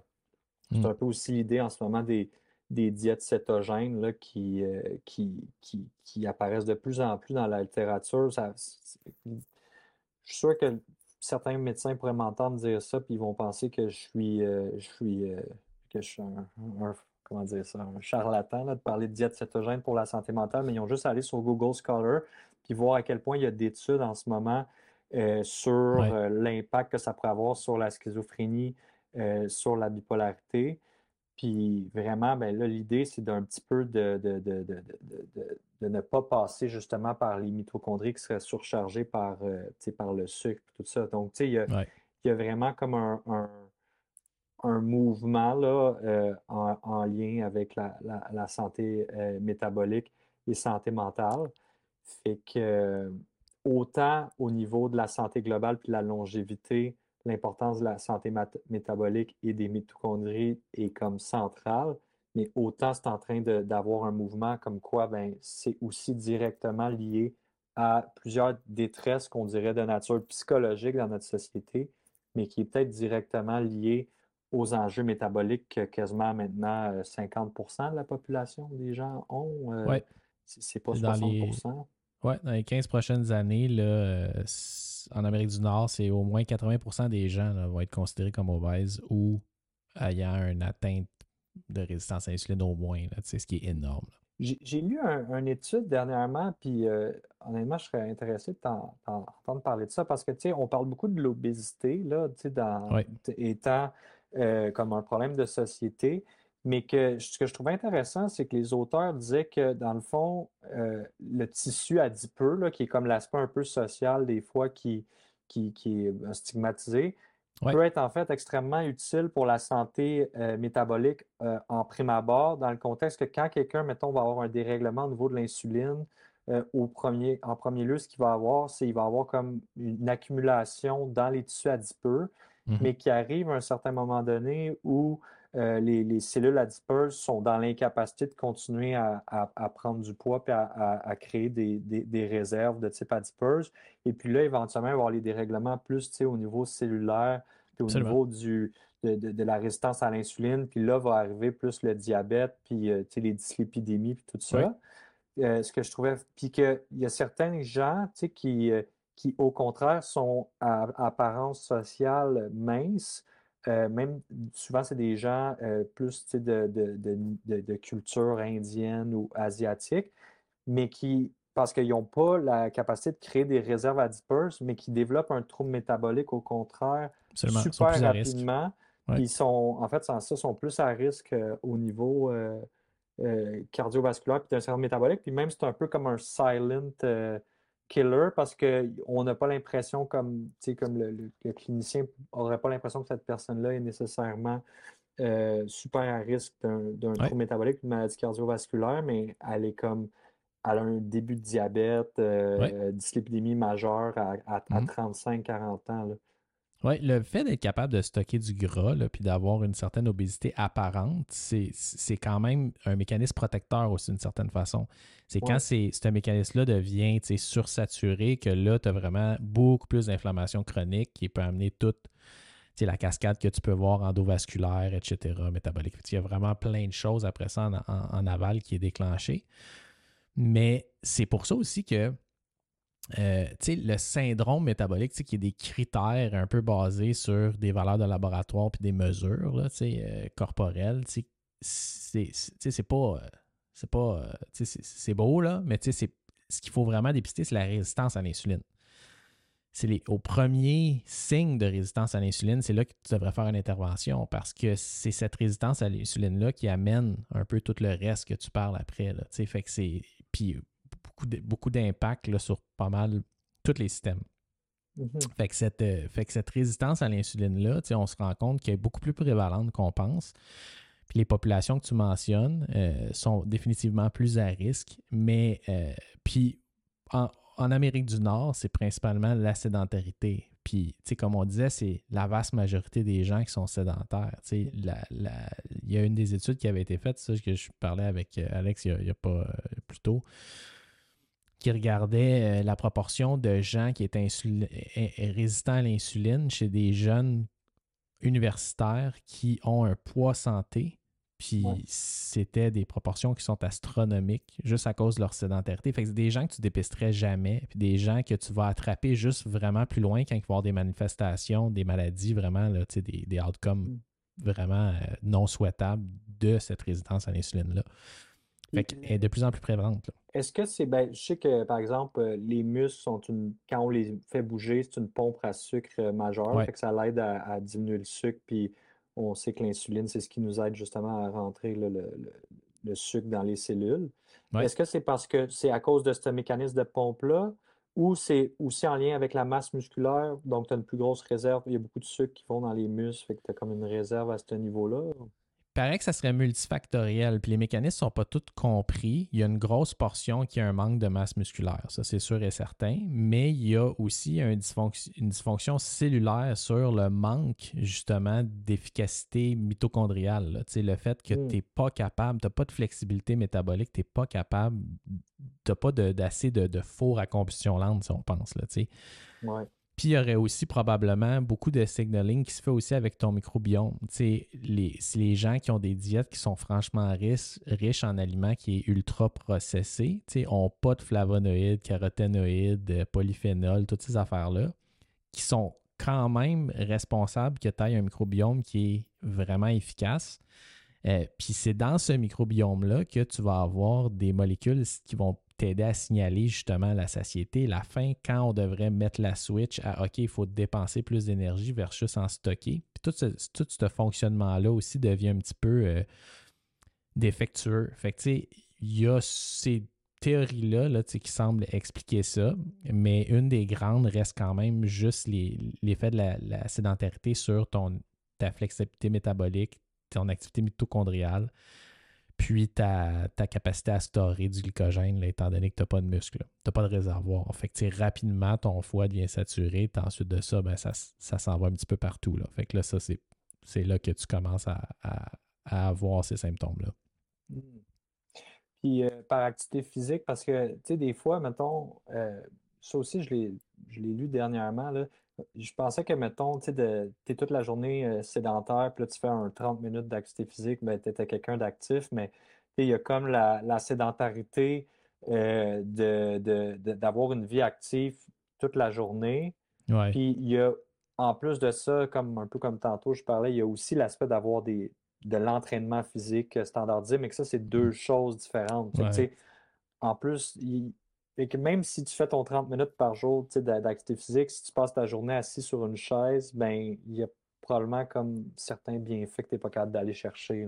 Oui, effectivement. C'est vraiment le, temps d'inactivité qui est un peu, tu sais, qu'on est un peu sur idle, tu es assis et tu fais rien. Mais ça, on a. Moi, le premier, c'est difficile. sais, avec la, nouvelle pratique, j'étais assis pas mal plus. À l'urgence, c'est comme on bougeait, on marche énormément dans un shift. Il y a beaucoup moins d'inactivité.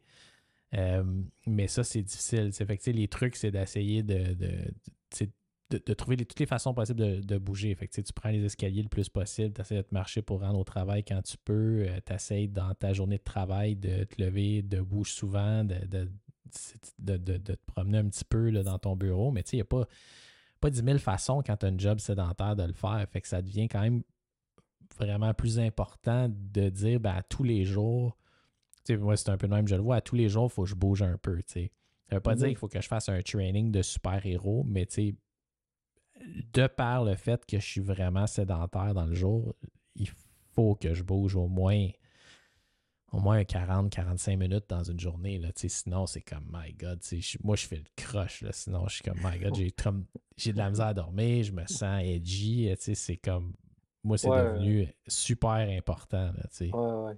C'est tout, c'est quasiment plus de ne pas faire d'activité physique qui est, euh, qui est le challenge. ouais, tu sais, c'est sûr. Tu sais, comme. Tu sais, puis c'est juste que c'est rendu tellement imbriqué que c'est vraiment difficile de ne pas le faire.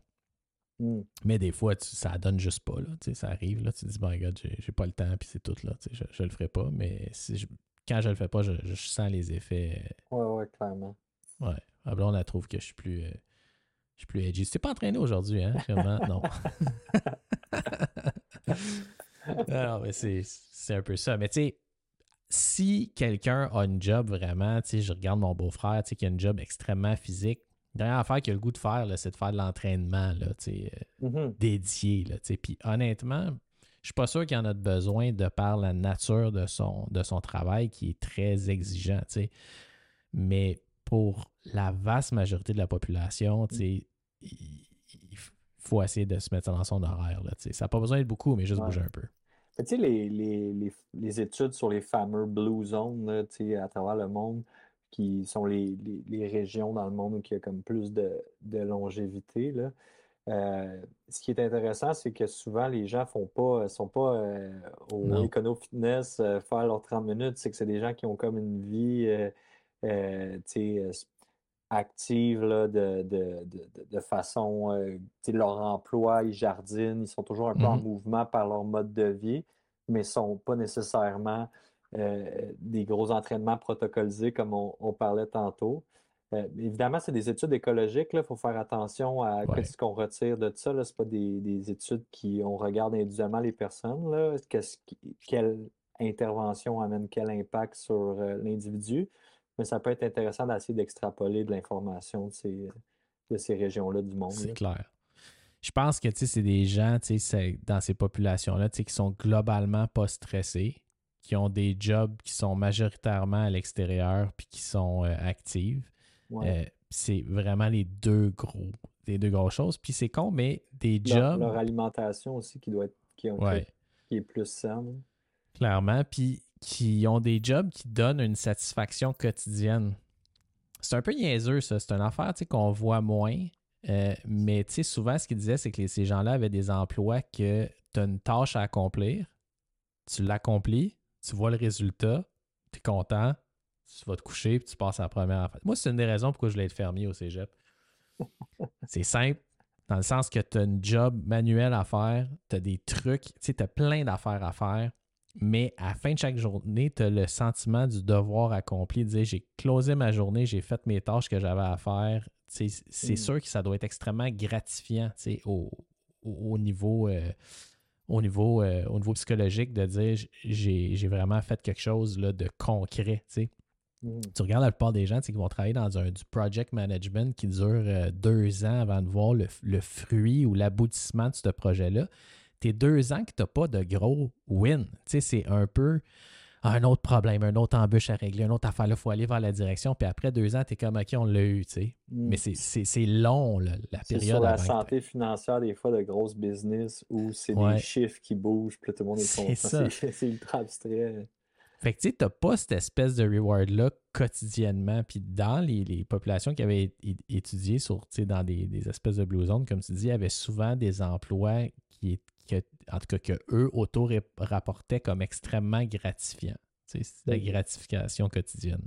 Mais tu sais, j'imagine qu'il y a des, euh, euh, des, comme des poules génétiques aussi, là. Parce que, tu sais, euh, je sais pas si tu as déjà lu un peu Barzol, là, qui est comme un peu, je pense que c'est ça, Barzol, son nom de famille, qui est qui est un médecin en Israël qui fait des études sur la longévité, mais lui, il prend des centenaires, là. Puis là, il regarde ce qu'ils ont de commun, là, puis qu'est-ce qui fait qu'ils vivent plus longtemps.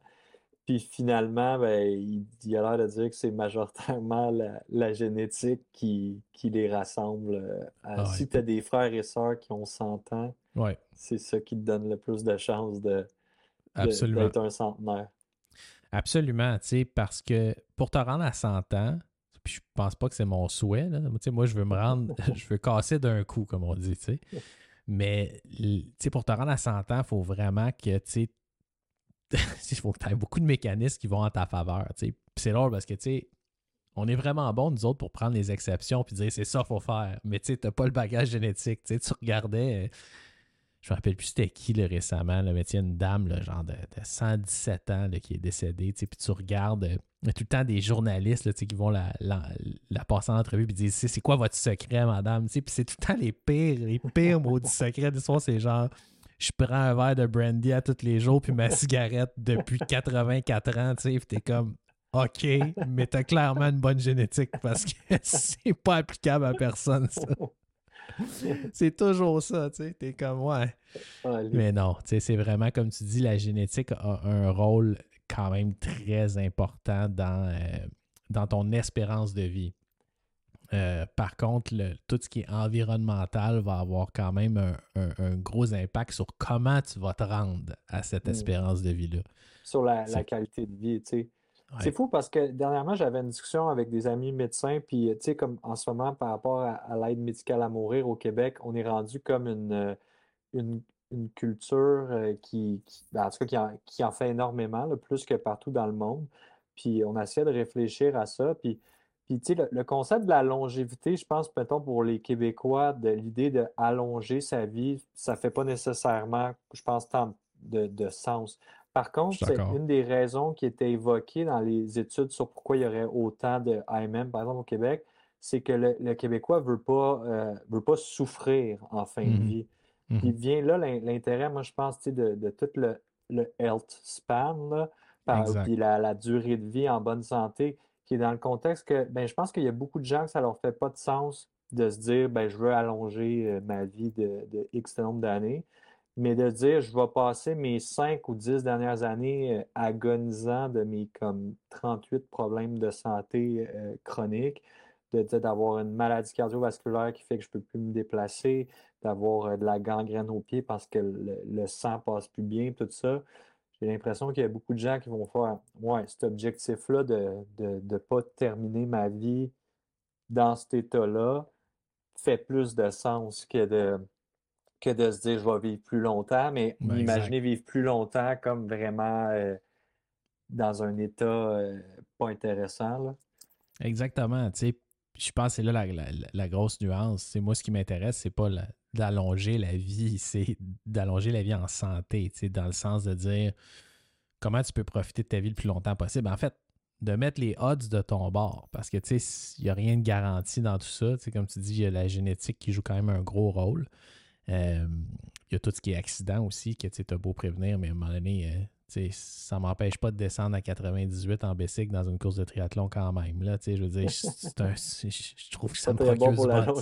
Ça, me procure du bonheur. fait que, fait que, tu sais, il, faut en prendre puis en laisser, mais effectivement, l'intérêt d'étirer euh, ton existence dans un état lamentable, je pense pas qu'il appelait à personne. Puis les études semblent démontrer que encore moins au Québec. Là. Non, c'est ça. Puis, tu sais, moi, je pense que le, concept de la- de la- d'améliorer sa durée de vie en, tu sais, par rapport à tu sais, améliorer sa qualité de vie, là, euh, ce qui est intéressant aussi, c'est que ça a un impact en ce moment. Là, tu sais. Je pense que si euh, l'objectif est purement dans le futur, ben, ça ne tiendra pas la route. Mais tu sais, si les changements qui sont faits ou s'il y a un impact qui améliore la vie de la personne là, et Mhm. aussi la possibilité de le transposer dans le futur, là vient, tu sais, comme je trouve euh, l'intérêt de, de- faire ces, ces efforts-là. Euh, en tout cas, moi, c'est ça que je trouve intéressant un peu de, du créneau dans lequel que tu es, parce que je pense qu'il y a beaucoup de gens qui, euh, dans la population générale, qui ont soif d'avoir des informations qui vont améliorer leur santé, mais la médecine, euh, contemporaine est tellement loin de ça, puis juste dans la maladie ou dans le risque immédiat Mhm. que sont obligés d'aller chercher un peu les, les informations à gauche, à droite, euh, prendre docteur Google, qui n'est pas toujours le, le meilleur docteur, plus euh, des charlatans qui vont se faire à croire qu'ils ont beaucoup de connaissances sur Mm. différents sujets, puis que finalement l'information est, est vraiment erronée. Ouais, toi souvent, c'est pour te vendre, pour te vendre une vitamine ou un bébel ou une, Non, c'est ça. Toi, étant médecin, médecin généraliste, tu deviens comme aussi euh, euh, un expert dans plusieurs créneaux Mhm. sans nécessairement être juste comme euh, l'expert de X. c'est- Ouais.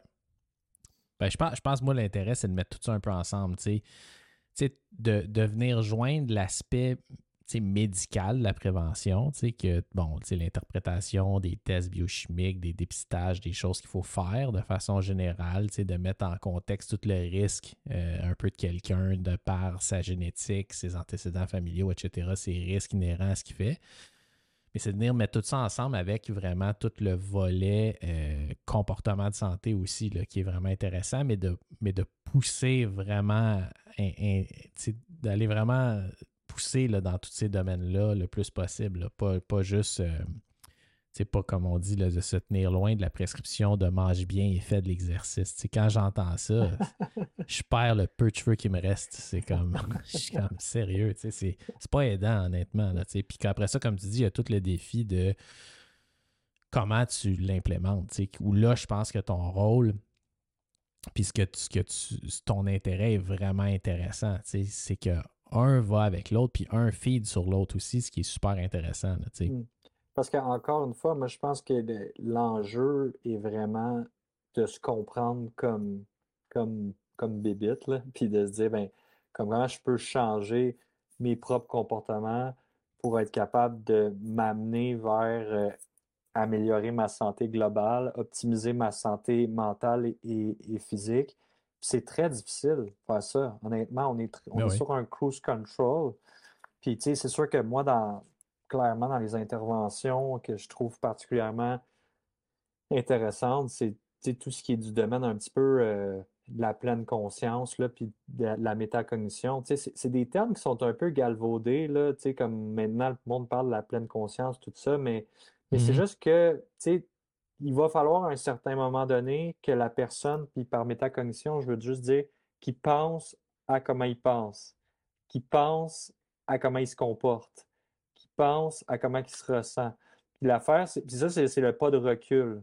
Tu que, que tant qu'on fait, on fait pas ce, ce pas de recul-là par rapport à nous-mêmes, bien, il y a quasiment une impossibilité de changement de ces comportements. Parce que, tu sais, je veux dire, ben, peut-être qu'il va y avoir des changements parce que l'environnement va t'amener, mais mettons, quand on a un désir X de se dire, ben, moi, je veux me rendre là, s'il n'y a pas un moment donné où qu'on essaie un peu de, voir ben, comment je me comporte, moi, dans telle situation ou comment je pense par rapport à ça, ben, c'est vraiment difficile de changer le, le pattern.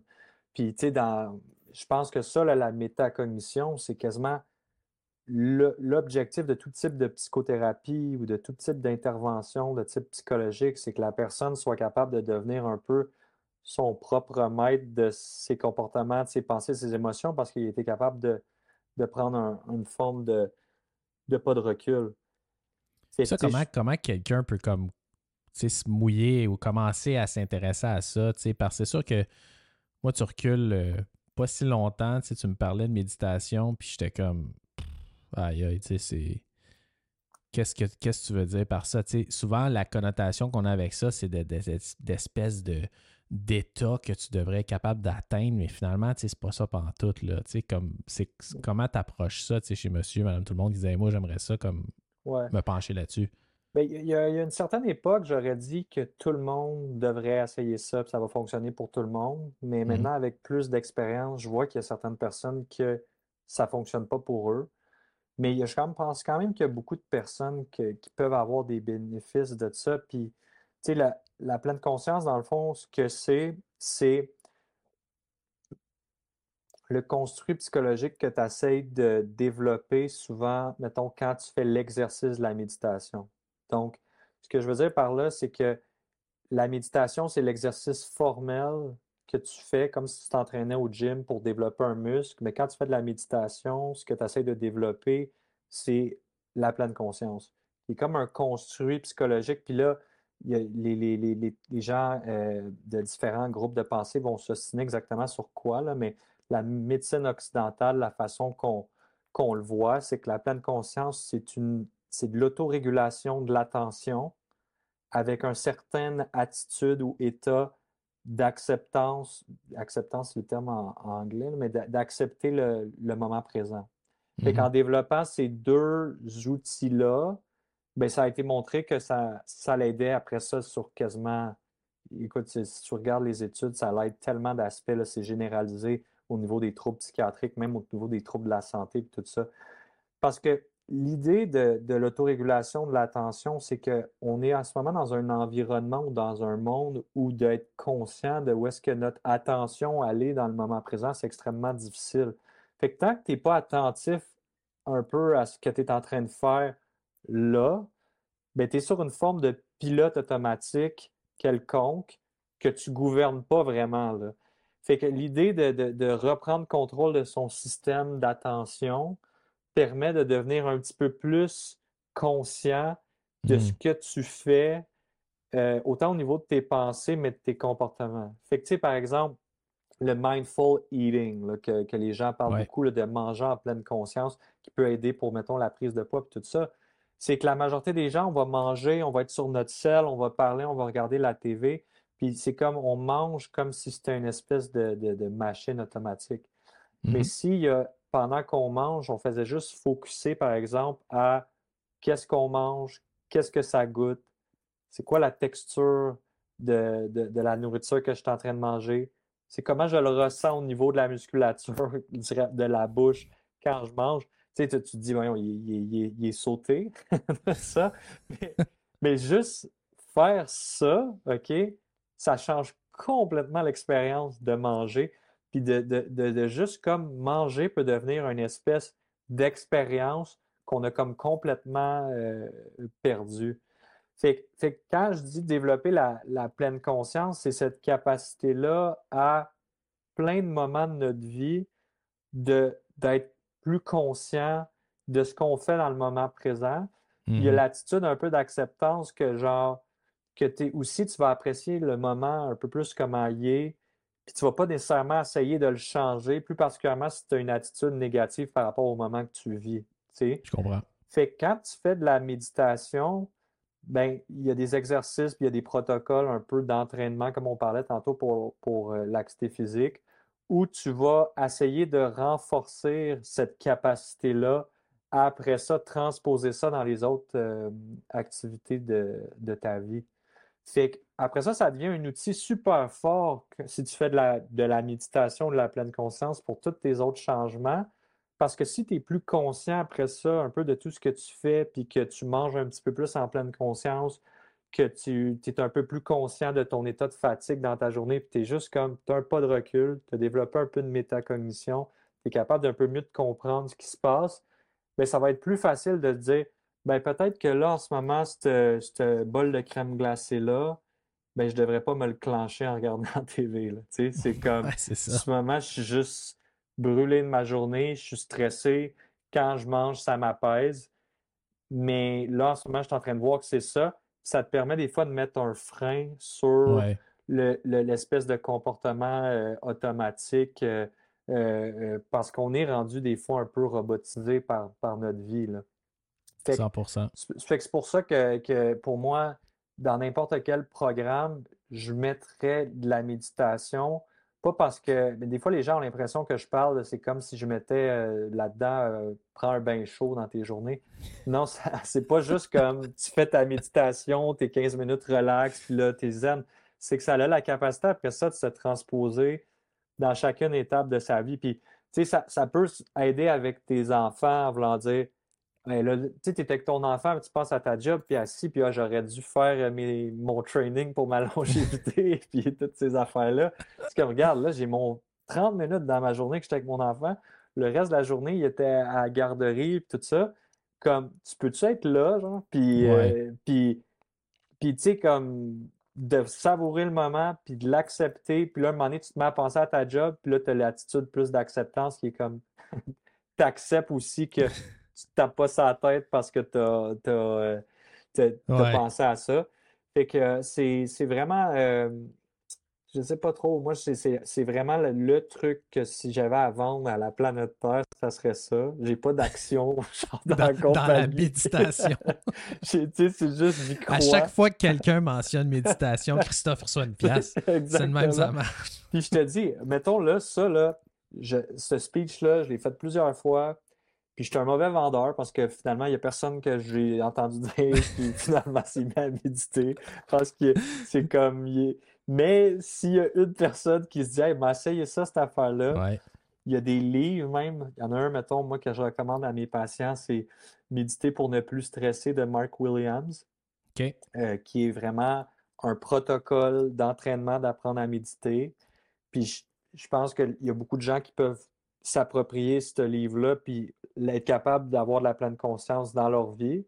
C'est difficile après ça, peut-être ça prend un peu de coaching, comme mettons, ça prendrait un coach, un kinésiologue pour, pour être capable de nous guider par rapport à l'entraînement. Ouais, non, je vois, non, c'est clair, c'est clair. C'est clair que ça, ça prend de la pratique et des répétitions, là, tu sais. Euh, mais comme un peu n'importe quoi, ça, si tu veux être capable de te rendre, être capable d'implémenter ça, il faut que tu pratiques. Je pense que c'est pas. Euh, il y en a qui le pognent plus vite que d'autres, c'est sûr, c'est comme dans n'importe quoi. Mais euh, ça prend effectivement pas mal de pratique. Moi, je me rappelle les premières fois là, que je faisais ces exercices-là, là, ça, ça, marchait, mais pas du tout. J'étais comme OK, mais ça va pas. Là, puis après, vraiment réessayer, prendre le temps, puis de comprendre cette espèce de de capacité de prendre un pas de recul, d'analyser ton comportement sans jugement, vraiment, juste dire OK, tu sais, je comprends qu'est-ce qui se passe, puis ça, ça je, l'accepte, puis voici qu'est-ce que je vais faire, ça, c'est très aidant.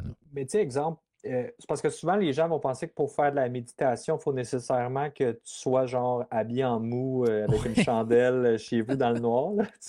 Mais il y a comme la méditation plus informelle qui peut être faite dans le genre, tu es dans le métro. Là. là, au lieu de prendre ton sel, euh, c'est assez perturbant des fois quand mettons, tu rentres dans le métro. 99% des gens sont, sont scotchés sur leur, leur sel. Puis puis je le suis aussi la majorité du temps, mais tu peux quand même comme essayer de prendre le, le, cellulaire, puis juste te dire, ben, cette 10 minutes-là, j'essaie de faire ce qui est comme la pleine conscience. Ouais. Puis de. Mais c'est pas juste euh, le monde. Il y, y, a une méthode qu'il faut apprendre. Parce que mm-hmm. si tu fais juste t'asseoir, peut être comme qu'est-ce que je fais là? C'est juste ennuyant, c'est plate, tu reprends ton sel. Il y, a comme, il y a quand même un exercice à faire protocoliser, à, cerner comment on le fait. Puis qu'une fois qu'on comprend un peu plus c'est quoi, mais là, on est capable de plus l'implanter. Puis ça peut être fait après ça. Tu vas me dire, ah, j'ai pas le temps pour ça. Ben quoi, tu fais pas la vaisselle? Oui, je fais la vaisselle. Ben fais-le quand tu fais la vaisselle. Tu, tu peux faire ta vaisselle en pleine conscience. Tu, tu, tu, peux plier ton linge en pleine conscience. Après ça, tu peux euh, comme être un peu plus méditatif dans certaines tâches. C'est peut-être pas idéal, mais c'est comme autant que tantôt on parlait au niveau de l'activité physique, ce qui serait peut-être idéal, c'est faire 8 heures de zone 2 euh, par jour.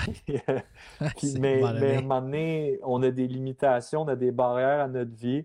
Fait que si on est capable de le faire un peu à certains endroits, je pense qu'éventuellement, s'il y avait un truc qui va clairement éclabousser l'aide à tous les changements des comportements des autres, c'est lui. Fait que moi, personnellement, je le mettrais très central dans, mmh un, dans une clinique de longévité. Là. Ça ne sera pas clair au début pourquoi, mais pour aider les autres trucs. Là. non, mais c'est vrai, tu as raison. Puis, un dernier affaire, je voulais revenir. Tu sais, au début, tu, me parlais euh, un peu de, tes intérêts, justement, là, par rapport à la psychiatrie, que tu es en train de finir un PhD. C'est sur quoi ton PhD exactement? Bien, actuellement, c'est sur les biomarqueurs euh, de la trajectoire des gens qui ont une dépression. Ouais. Donc, l'idée, quand j'ai commencé, c'était de se dire, ben, on n'a pas beaucoup de mesures objectives pour se dire, ben, qui est-ce que qui, va aller dans quelle direction euh, une fois qu'il arrive dans mon bureau et qui est en dépression? Est-ce que c'est un patient qui va être comme que c'est une petite dépression, disons, puis qu'on a l'impression que dans un mois, il va aller mieux, ou chez quelqu'un devant moi qui, est, qui va être encore en dépression dans deux ans après cinq essais d'antidépresseurs? Fait que c'était vraiment pour, comme clinicien, quand tu as un patient devant toi qui a une dépression, d'essayer de voir par une mmh prise de sang, qu'est-ce qui pourrait être un indicateur que la personne va mal évoluer? Puis, euh, ben, à la base, mes études étaient sur ce qu'on appelle la charge allostatique. Donc, tantôt, tu as parlé du stress, puis un petit peu l'accumulation du stress. Mais ben, la charge allostatique, c'est de créer un index en prenant plusieurs biomarqueurs au mm-hmm. niveau sanguin pour justement être capable de, dire, OK, ben, j'ai une, une accumulation de ces biomarqueurs-là, donc j'ai un signe de stress chronique chez cet individu-là. Euh, la charge allostatique, elle a évolué avec le temps parce que ça le dit, ben, c'est pas juste un indice de, stress, il y a aussi les comportements de santé euh, qui, sont là-dedans. Donc, l'idée, c'était de voir ben, les gens qui ont une charge allostatique élevée, puis qui, avaient un traitement de neuromodulation euh, psychiatrique là, au CHUM, qui est un traitement pour les gens qui ont des dépressions réfractaires, est-ce que, est que ça, va, ça va donner un signe sur euh, la trajectoire euh, des patients? Euh, fait que ça, c'est comme une étude qui est en cours actuellement. Je ne l'ai pas encore publiée, mais en, du moins, les analyses préliminaires, les résultats sont super positifs. Ça a l'air, en effet, d'avoir un impact sur la trajectoire des gens en dépression. Ma deuxième étude de mon PhD qui est en cours aussi au niveau des analyses, c'est là, si je regarde le syndrome métabolique des gens, il y a une grosse biobanque qui s'appelle la biobanque signature euh, à, euh, l'Institut de santé mentale de Montréal où il y a des centaines de patients qui ont été suivis. Puis là, c'était de voir ceux qui avaient une dépression puis qui avaient un syndrome métabolique. Est-ce que sur un an, euh, c'était un signe qui était beaucoup plus à risque de rester en dépression? Je n'ai pas encore les résultats de cette étude-là, mais mon espoir, c'est qu'en effet, comme le syndrome métabolique, est un signe que si tu arrives déprimé avec un syndrome métabolique, que tu as moins de chances de, sortir de ton état dépressif plus particulièrement à cause de, justement, tantôt on a parlé de l'inflammation associée au Mhm. syndrome métabolique. Il y a de plus en plus d'études qui montrent que la, la dépression est associée à des états inflammatoires, Mhm. corporels, Ouais. syndrome métabolique, puis que tout ça va venir éventuellement nuire au niveau euh, cérébral sur créer une forme de neuroinflammation, puis qui fait que les gens restent dans des états euh, déprimés. Ouais. Puis, euh, c'est comme un peu avec cette lignée-là pour, pour, euh, au niveau de mes études. Puis l'objectif pour moi, éventuellement, c'est que, plus, puis je suis assez convaincu que, que les, mes études vont être positives. Puis si la mienne n'est pas pour, pour positive, ben, des fois, ça va peut-être juste un enjeu, de, au niveau du, du N puis du, de la puissance de mon La étude. ouais, parce que il y a, je suis pas le seul à faire des études comme ça en ce moment à travers le monde, puis clairement, il y a vraiment l'air d'avoir un impact entre les deux. Fait que c'est pour ça qu'éventuellement, euh, mon objectif, c'est de créer une, une clinique de, de psychiatrie euh, métabolique à l'Institut de cardio qui va être comme, ben, on a tellement de signes maintenant que le fait d'être déprimé, par exemple, et d'avoir un syndrome métabolique montre que la personne va pas euh, aller dans une direction d'amélioration au niveau de sa santé mentale, bien, il faut traiter les deux euh, euh, à la fois. Puis un des enjeux de notre médication en psychiatrie que tout de suite on donne aux gens, c'est que ça l'empire le syndrome métabolique. Exact. Donc oui, ça va aider la, la personne dans, dans l'immédiat, mais très souvent, ça va lui faire prendre du poids, puis ça va empirer le problème qui était déjà présent. Mm.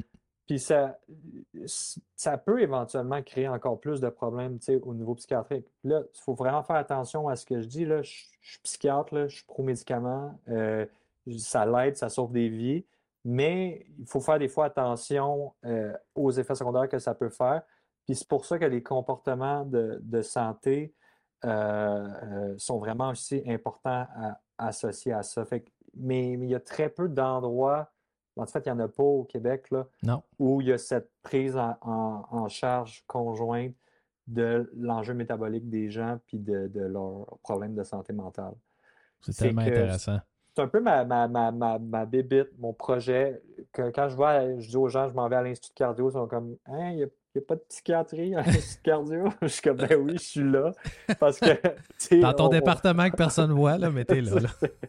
en ce moment, je vois des patients qui ont des conditions cardiaques à l'in- à l'Institut de cardiologie, mais il y a le centre EPIC, Ouais. qui est le centre de prévention cardiovasculaire à Montréal, qui a été créé par Dr Junot. Honnêtement, c'est une institution euh, exceptionnelle. Puis eux sont beaucoup dans un volet ben, réadaptation cardiovasculaire. Mais moi, je ferais juste me greffer à eux. J'ai les mêmes pensées qu'eux en termes de ce qui est bien fait pour la santé. C'est juste que moi, c'est comme, ben oui, mais en plus, ça va vraiment aider les gens qui ont des enjeux de santé mentale. Puis l'affaire, c'est que si la personne a un problème cardiaque et un problème de santé mentale, ben souvent, c'est là que ça va bloquer dans leur protocole de réadaptation usuelle. Fait que là, moi, je peux, je peux les aider par rapport aux enjeux euh, plus de santé mentale qu'ils ont des fois chez leur, leur clientèle. Très cool. Fait que euh, c'est pas mal ça. C'est cool. Puis c'est quand on va avoir le, le scoop euh, des résultats de ces études-là? Mais là, honnêtement, mon, ce que j'espère, c'est de publier mes deux études dans l'année. Ouais. Euh, donc, ça devrait être cette année qu'on va avoir les résultats euh, de l'étude.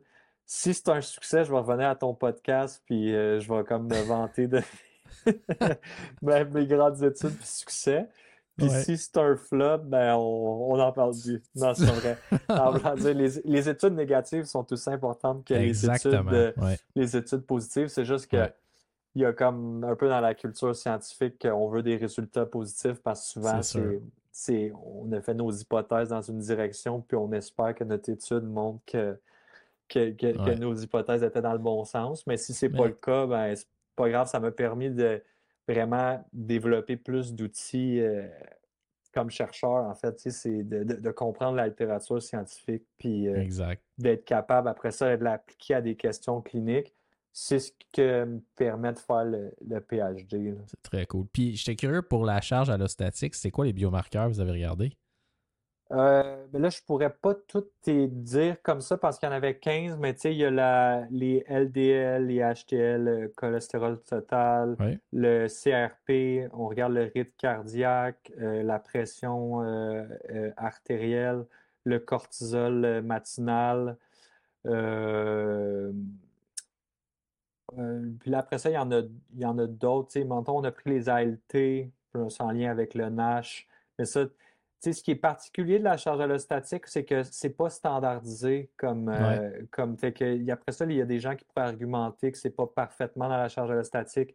on a pris aussi la ferritine, plus en lien des fois comme marqueur inflammatoire. Mais tu sais, comme, comme je te dis, il y a l'enjeu, mettons, le syndrome métabolique a été plus standardisé par rapport euh, aux critères, mettons, des cinq qu'on regarde usuellement.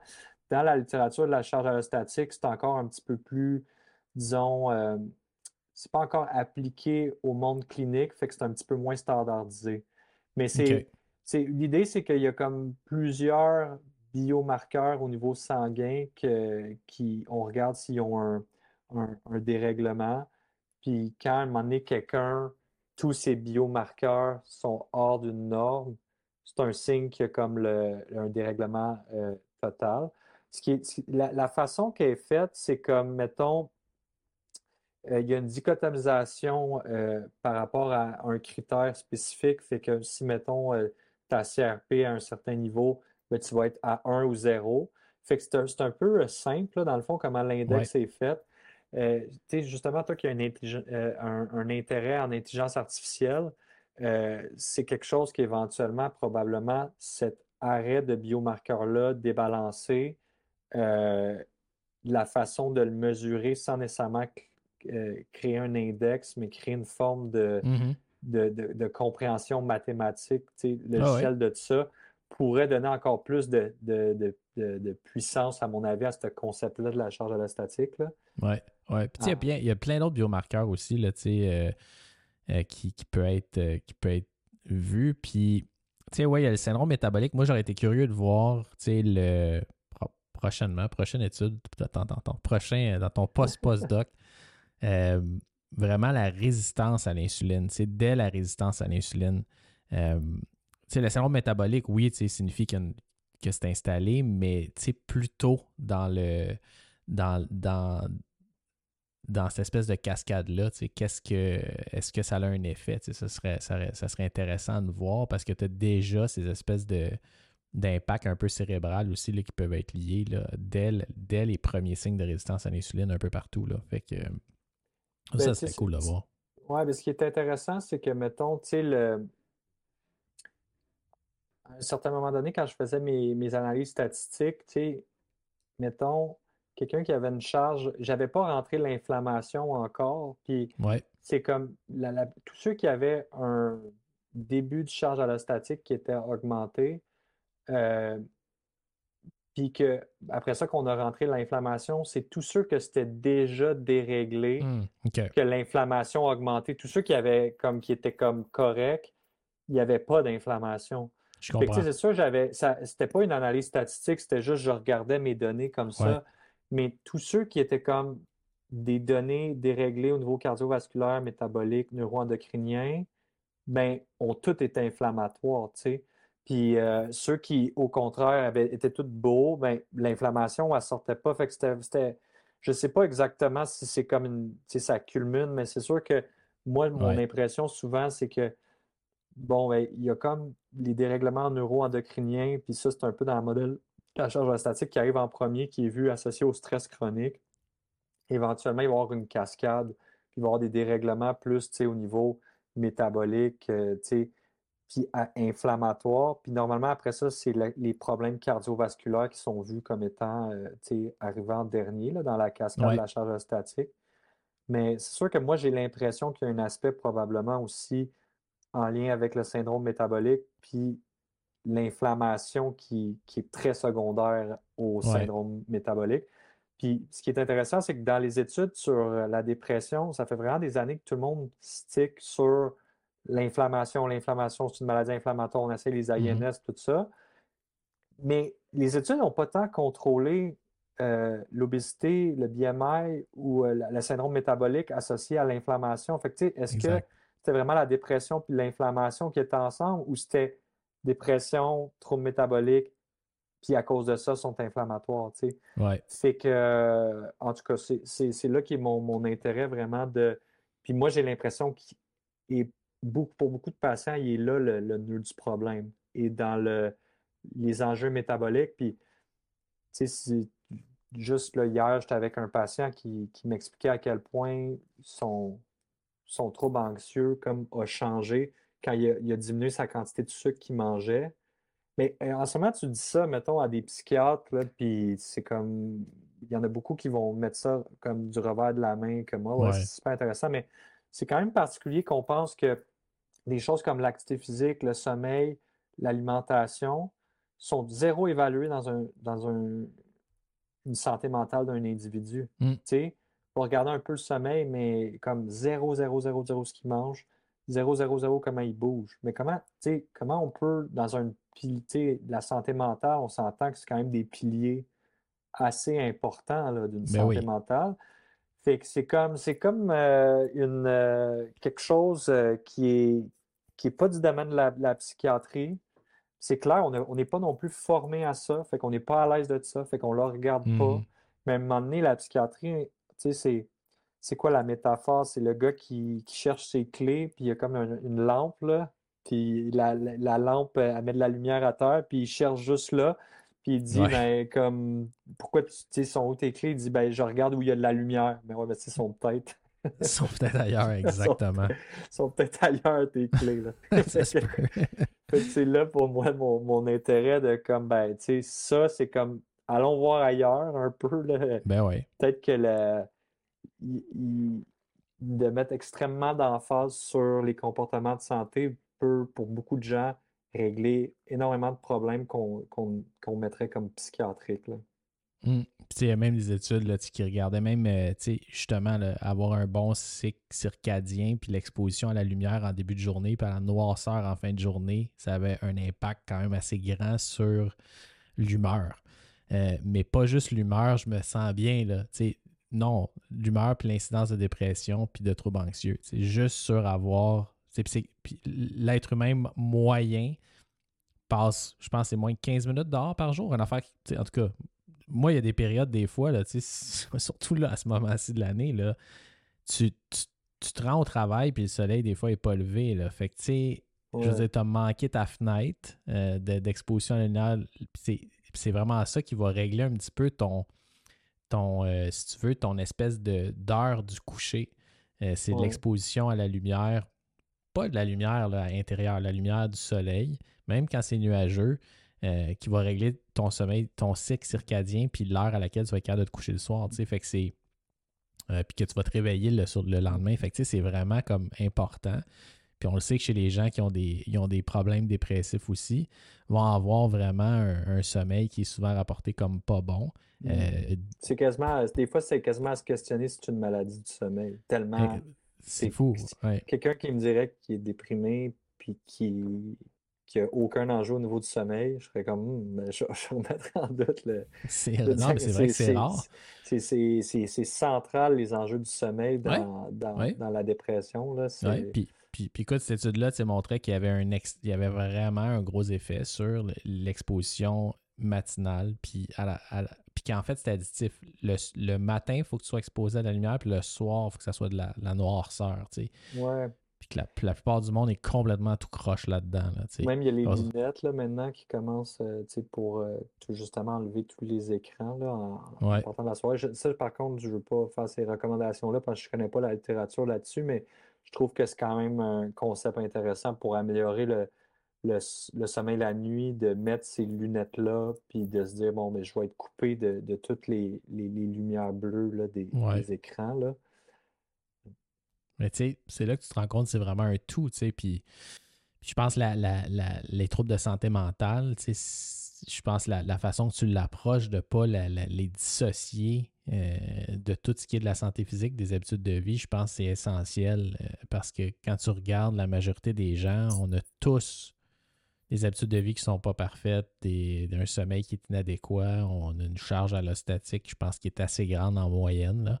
Fait que c'est une belle recette, là, ça, pour, euh, pour, avoir, euh, des troubles. Non, mais clairement, moi, bon, c'est vraiment central à ma pratique de, regarder ces, ces, facettes-là. il y a des gens, là, faut, faut, que ça ne sera pas ça l'enjeu. Faut, faut faire Je ne veux, pas non plus euh, trop généraliser. Il y en a qui ont eu des, traumatismes relationnels à travers leur vie, puis comme ça ne sera pas, puis ils ont besoin d'une psychothérapie intensive. Des gens qui sont en psychose, puis qu'ils ont vraiment besoin d'une médication, tout ça, mais tous les gens en général, quand tantôt on parlait de la santé mentale puis l'optimisation, je suis quand même convaincu que ça peut aider au niveau de cette facette-là. Ça ne sera jamais, à mon avis, nuisible de quelconque façon de rajouter ça à, son arsenal. Puis l'idée de dire, ben, fais de l'activité physique, ben, c'est pas assez. c'est comme ça. Ça prend comme quelque chose qui est clair, qui, est un peu plus précis pour la personne. Puis bon, l'enjeu par rapport à ça, c'est que je pense que des fois, comme clinicien seul dans son bureau, des fois, tu as tellement de choses à faire que c'est comme. Fait c'est pour ça que ça prend des, cliniques, à mon avis, qui peuvent prendre en charge les comportements de santé des gens puis qu'ils le prennent à cœur. Puis ça devrait être assez central, je pense, parce qu'on s'en va vers une crise de santé publique avec le vieillissement de la population, les troubles métaboliques, tout ça. Je ne sais pas comment notre système va être capable de pallier à ça si on ne met pas plus d'emphase sur la prévention en santé. Là. Euh, il y a la prévention individuelle, c'est sûr, il y a les environnements qu'il faut changer là aussi, là, en voulant dire notre environnement n'est pas propice des fois à notre santé. Là. Mm-hmm. ça, c'est la job de la santé publique. Là. Mais nous, comme cliniciens qui voient des personnes individuellement, on n'a pas d'impact sur les, politiques de santé. Là. Fait que c'est plus de comment on peut aider l'individu dans son à faire débuter à 40, à 50, à prendre soin de, sa santé. Exact. Écoute, je pense que ça pourrait pas mieux finir ce podcast-là. Ferme ça là tout de suite. On ferme ça là. Mais écoute, ça fait déjà deux heures et cinq quand même, hein? Passe vite. Ça a été, euh, en tout cas, moi, je trouve que ça a été une discussion vraiment intéressante. Puis je pense que c'est la, première de plusieurs. Euh, c'est un sujet qui est tellement important puis qui va de mise dans toute l'optique d'une vie saine et en santé. Tu peux pas, euh, tu peux la santé mentale est tellement un pilier important que, écoute, euh, on, va se reparler définitivement souvent. Tu vas être comme un recurring guest, je pense. Ben, Bonne étude ou pas, étude positive ou pas? Ben, ça me fait plaisir parce que, honnêtement, par rapport à ma pratique, je suis, je suis plus expert au niveau de la santé mentale, mais il y a tellement de facettes de compréhension de la santé globale que, au niveau des connaissances que tu, possèdes plus que moi. Là. Fait que ça va être vraiment euh, intéressant aussi d'entendre tes inputs. Je pense que ça va être complémentaire comme, euh, comme, comme discussion là, en termes d'apprendre sur, sur, les insights de l'autre. Excellent, mon gars. je te remercie, puis euh, à la prochaine. Yes, salut. Salut. Le contenu fourni dans ce podcast est uniquement à des fins éducatives. Il n'est pas destiné à remplacer un avis médical professionnel, un diagnostic ou un traitement. Consultez toujours votre médecin ou un professionnel de la santé qualifié pour toute question concernant une condition médicale. Ne négligez jamais un avis médical professionnel ou ne tardez pas à le rechercher en raison de quelque chose que vous avez entendu durant un épisode. Aucune relation médecin-patient n'est établie en écoutant ce podcast. Les informations, points de vue et opinions exprimés pendant les épisodes sont ceux des individus impliqués et ne reflètent pas nécessairement les lignes directrices en place. Le contenu des épisodes ne doit être utilisé en aucune circonstance à des fins légales, y compris, mais sans s'y limiter, à l'établissement d'une norme de soins au sens légal ou comme base pour un témoignage d'expert. Aucune garantie n'est donnée quant à l'exactitude des déclarations ou d'opinions exprimées dans ce podcast. Tout le contenu du site web julienmd.com ainsi que le podcast est dédié à améliorer la qualité de vie des gens fournissant du contenu scientifique, accessible et concret. Il est essentiel pour moi de fournir le tout sans dépendre de publicité ou placement de produits pour des raisons évidentes de conflit d'intérêts. Notre travail est entièrement possible grâce à nos membres. En retour, on leur offre du contenu exclusif et des avantages supplémentaires qui dépassent largement ce qui est disponible gratuitement. Pour nous supporter, allez au julienmd.com dans la section Devenir membre où vous trouverez aussi tous les avantages liés à l'adhésion.